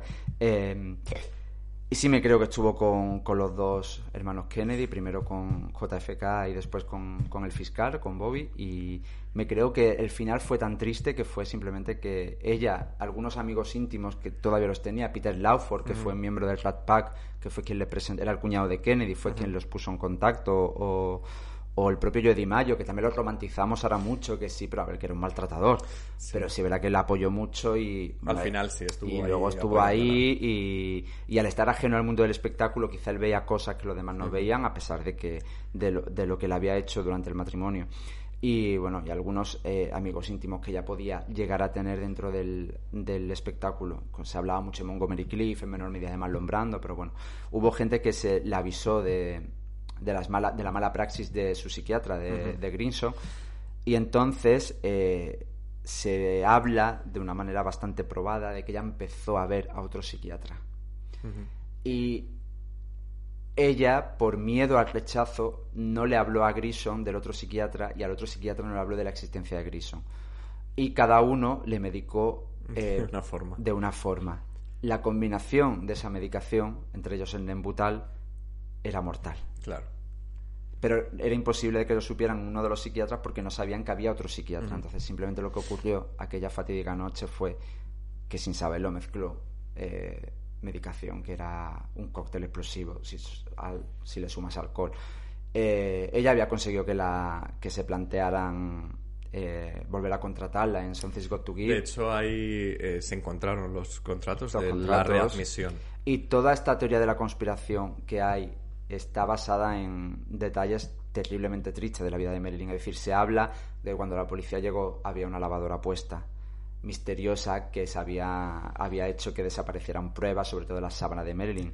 Es cierto y corresponde a una cosa, eh, que es la gran figura desconocida, que es la ama de llaves de Marilyn. Eh, Marilyn eh, tenía una práctica, pues igual que en Feo también lo dicen, o sea, en ese momento no podemos mirar hacia ese pasado con los ojos del presente. Sí. Tenemos que contextualizar un Hollywood que había nacido donde se hacían verdaderas salvajadas. eh, y parte de ellas eran con el físico de las actrices. ¿no? Jessica Lange, que Sí. interpreta a Joan Crawford, lo, dice en la serie, que se le quitaron todos los dientes de atrás para que se le marcaran las mejillas. Las mejillas. Eh, eh, Marilyn cogió una práctica muy peligrosa en los últimos años, que era antes de, de meterse un vestido, antes de una presentación, antes de una gala, se hacía una lavativa. Que es una salvajada, y a, a pesar de que yo sé que se sigue haciendo hoy en día. Hombre, los maricones de Grindr. Hombre, ¿sabes? Eh, hablemos antes de la sauna. Claro, pues se sigue haciendo. Pues tú imagínate en ese momento, siempre se habló del famoso vestido del Happy Birthday que se lo cosieron al cuerpo, de que a ella le cosían la ropa al cuerpo. Eh, la ama de llaves, cuando la ve, se asusta y le hace una lavativa para intentar reanimarla. Entonces, claro, tú imagínate los resultados catastróficos de esa lavativa cuando ya estás muerto. Salió todo despedido. Ella, cuando llegó la policía, es cierto que había una lavadora puesta, Claro. eh, que es por este motivo. Y luego se ha hablado siempre muchísimo de una ventana rota. Esa ventana rota se corresponde a que sí había un pestillo, es decir, ella sí tenía un pestillo en su cuarto, la, único- la única puerta que había cerrada, y la ama de llaves no conseguía abrirla, y llamaba y no, no había respuesta. Entonces ella salió al, al jardín. Lo que hemos hablado antes del príncipe y la corista, ella se acostumbró a poner cortinas que eran prácticamente moquetas Sí. negras en las ventanas para que no pasara la luz para poder dormir. Entonces ella, eh, la ama de llaves, lo que hizo fue romper la ventana, pero tuvo que romperla mucho para poder descolgar la cortina. Porque imagina un trozo de moqueta. Y por eso cuando la policía llegó había una ventana rota, había, estaba la cortina rota y había una, una lavadora puesta y habían desaparecido lo que es todo el tema de ropa de cama y había un parte del cadáver de ella lavado por la lavativa. Entonces es, es tristísima la historia, es tristísima. Eh, recordemos que incluso se comercializaron con fotos de su muerte que se le hicieron en la morgue. O sea, hasta, hasta muerta se seguía comercializando con su cuerpo. Eh, es una historia tristísima, pues sobre todo porque indica una soledad, una, una serie de catastróficas desdichas que condujeron a su muerte que no está a la altura de ese mito. Entonces ahí empezaron las teorías conspiratorias, JFK, obviamente tiraron por lo más lógico que era el suicidio, porque ten en cuenta que Grison, el psiquiatra, eh, lo llamó, la ama de llaves llamó, el psiquiatra estuvo en, en la escena del crimen esa noche. Pero claro, él se dio cuenta también de lo que había pasado con el Nembutal. Él, él- él recetaba mm, pastillas como quien receta caramelos Sí. y se dio cuenta de, él- de lo que le podía acarrear. Entonces mucha gente empezó a lavar su imagen a costa de que empezara la gran leyenda negra de, sobre la muerte De de Marilyn. Fíjate que Spoto en su biografía eh, insinúa un posible eh, asesinato accidental por parte precisamente de Grimson y de, y de la ama de llaves. Que- Lo- los- Porque comenta muy bien ese momento de que Marilyn se quería deshacer de ellos, avisada ya por todo su entorno de que no eran mala, no, que eran mala Muy compañía y tóxicos, tal, sí, muy muy tóxicos. Y eh, se supone que hay pruebas de que a la ama de llaves su último día de trabajo era ese, precisamente ese día.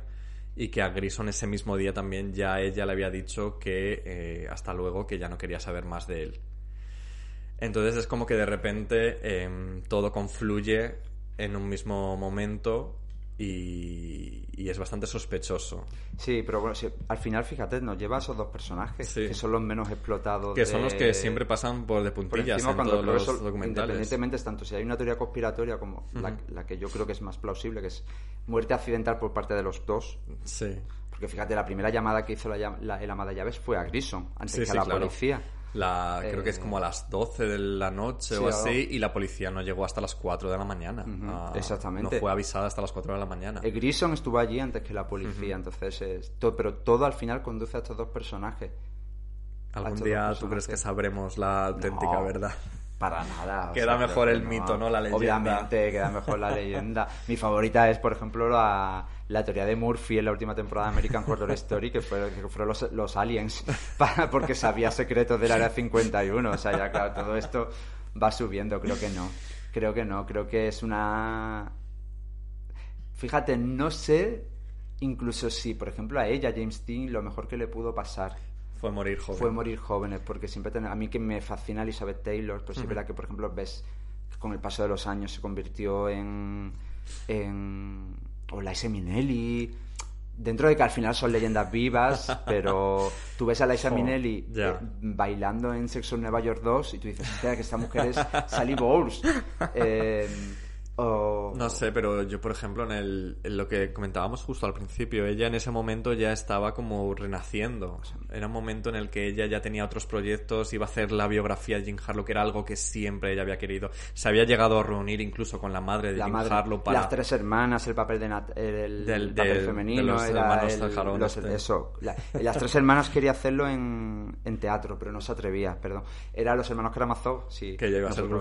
Sí, Grushenka, y de hecho nosotros en Animales sin collar yo le hice un homenaje, el libro en el que Natalia de Molina lleva, lleva el Es dinero, son los tres hermanos. Pero Natalia es muy fan de... De hecho, el, el look de Natalia de Molina era inspirado en, en Vidas Rebeldes. Todas las camisas que lleva ella y tal. Y sí, pero yo sí, no sé por qué siempre tengo la sensación de que Marilyn, por personalidad, Se hubiera ido decayendo más a también. Marlon Brando. Hubieras, hubiera, porque ese- esa figura sí que me da muchísima pena lo que fue y esta espiral en la que acabó cayendo de, de- después del padrino, sobre todo. Ujú. Bueno, pero ya el padrino también fue bastante avanzado en, la, en su carrera. Sí, sí, pero luego acabó con esta figura casi grotesca. Esa que- leyenda del 11S, ¿te la sabes? No sé. ¿Viste ese- ¿No viste el documental de la isla del Doctor Mogó en filming? Que Eh, es- no. Bueno, bueno, eso es. O sea, si puede- ese ya creo que se llama La Isla de las Almas Perdidas, el documental sobre cómo se rodó la isla del Doctor Moreau, donde te cuentan, pues eso, que despidieron al director, el director se perdió en la selva y luego regresó, se escondió en un traje de uno de los mutantes y entonces se quedó todo el rodaje, pero claro, comiendo y todo en el catering, pero no se quitaba el traje, el, el enanito que lleva Marlon Brando en uno de los hombros en la película fue un enanito que se encontró en un aeropuerto y llegó con él de amigo. Dijo, no, no, tenéis que meter como sea en la película. Que te cuentan la peli el documental que luego fue lo que se inspiró Austin Powers, el mini yo. O sea, es, es- el documental es gloria bendita, eh, vamos. Pues lo apunto ya, o sea, totalmente. Yo te decía la leyenda urbana de que en el 11S estaban eh, Marlon Brando, Elizabeth Taylor y Michael Jackson en Nueva York y los tres cogieron un taxi y en plan huyendo de Nueva York por los atentados, en plan de ha llegado el fin del mundo.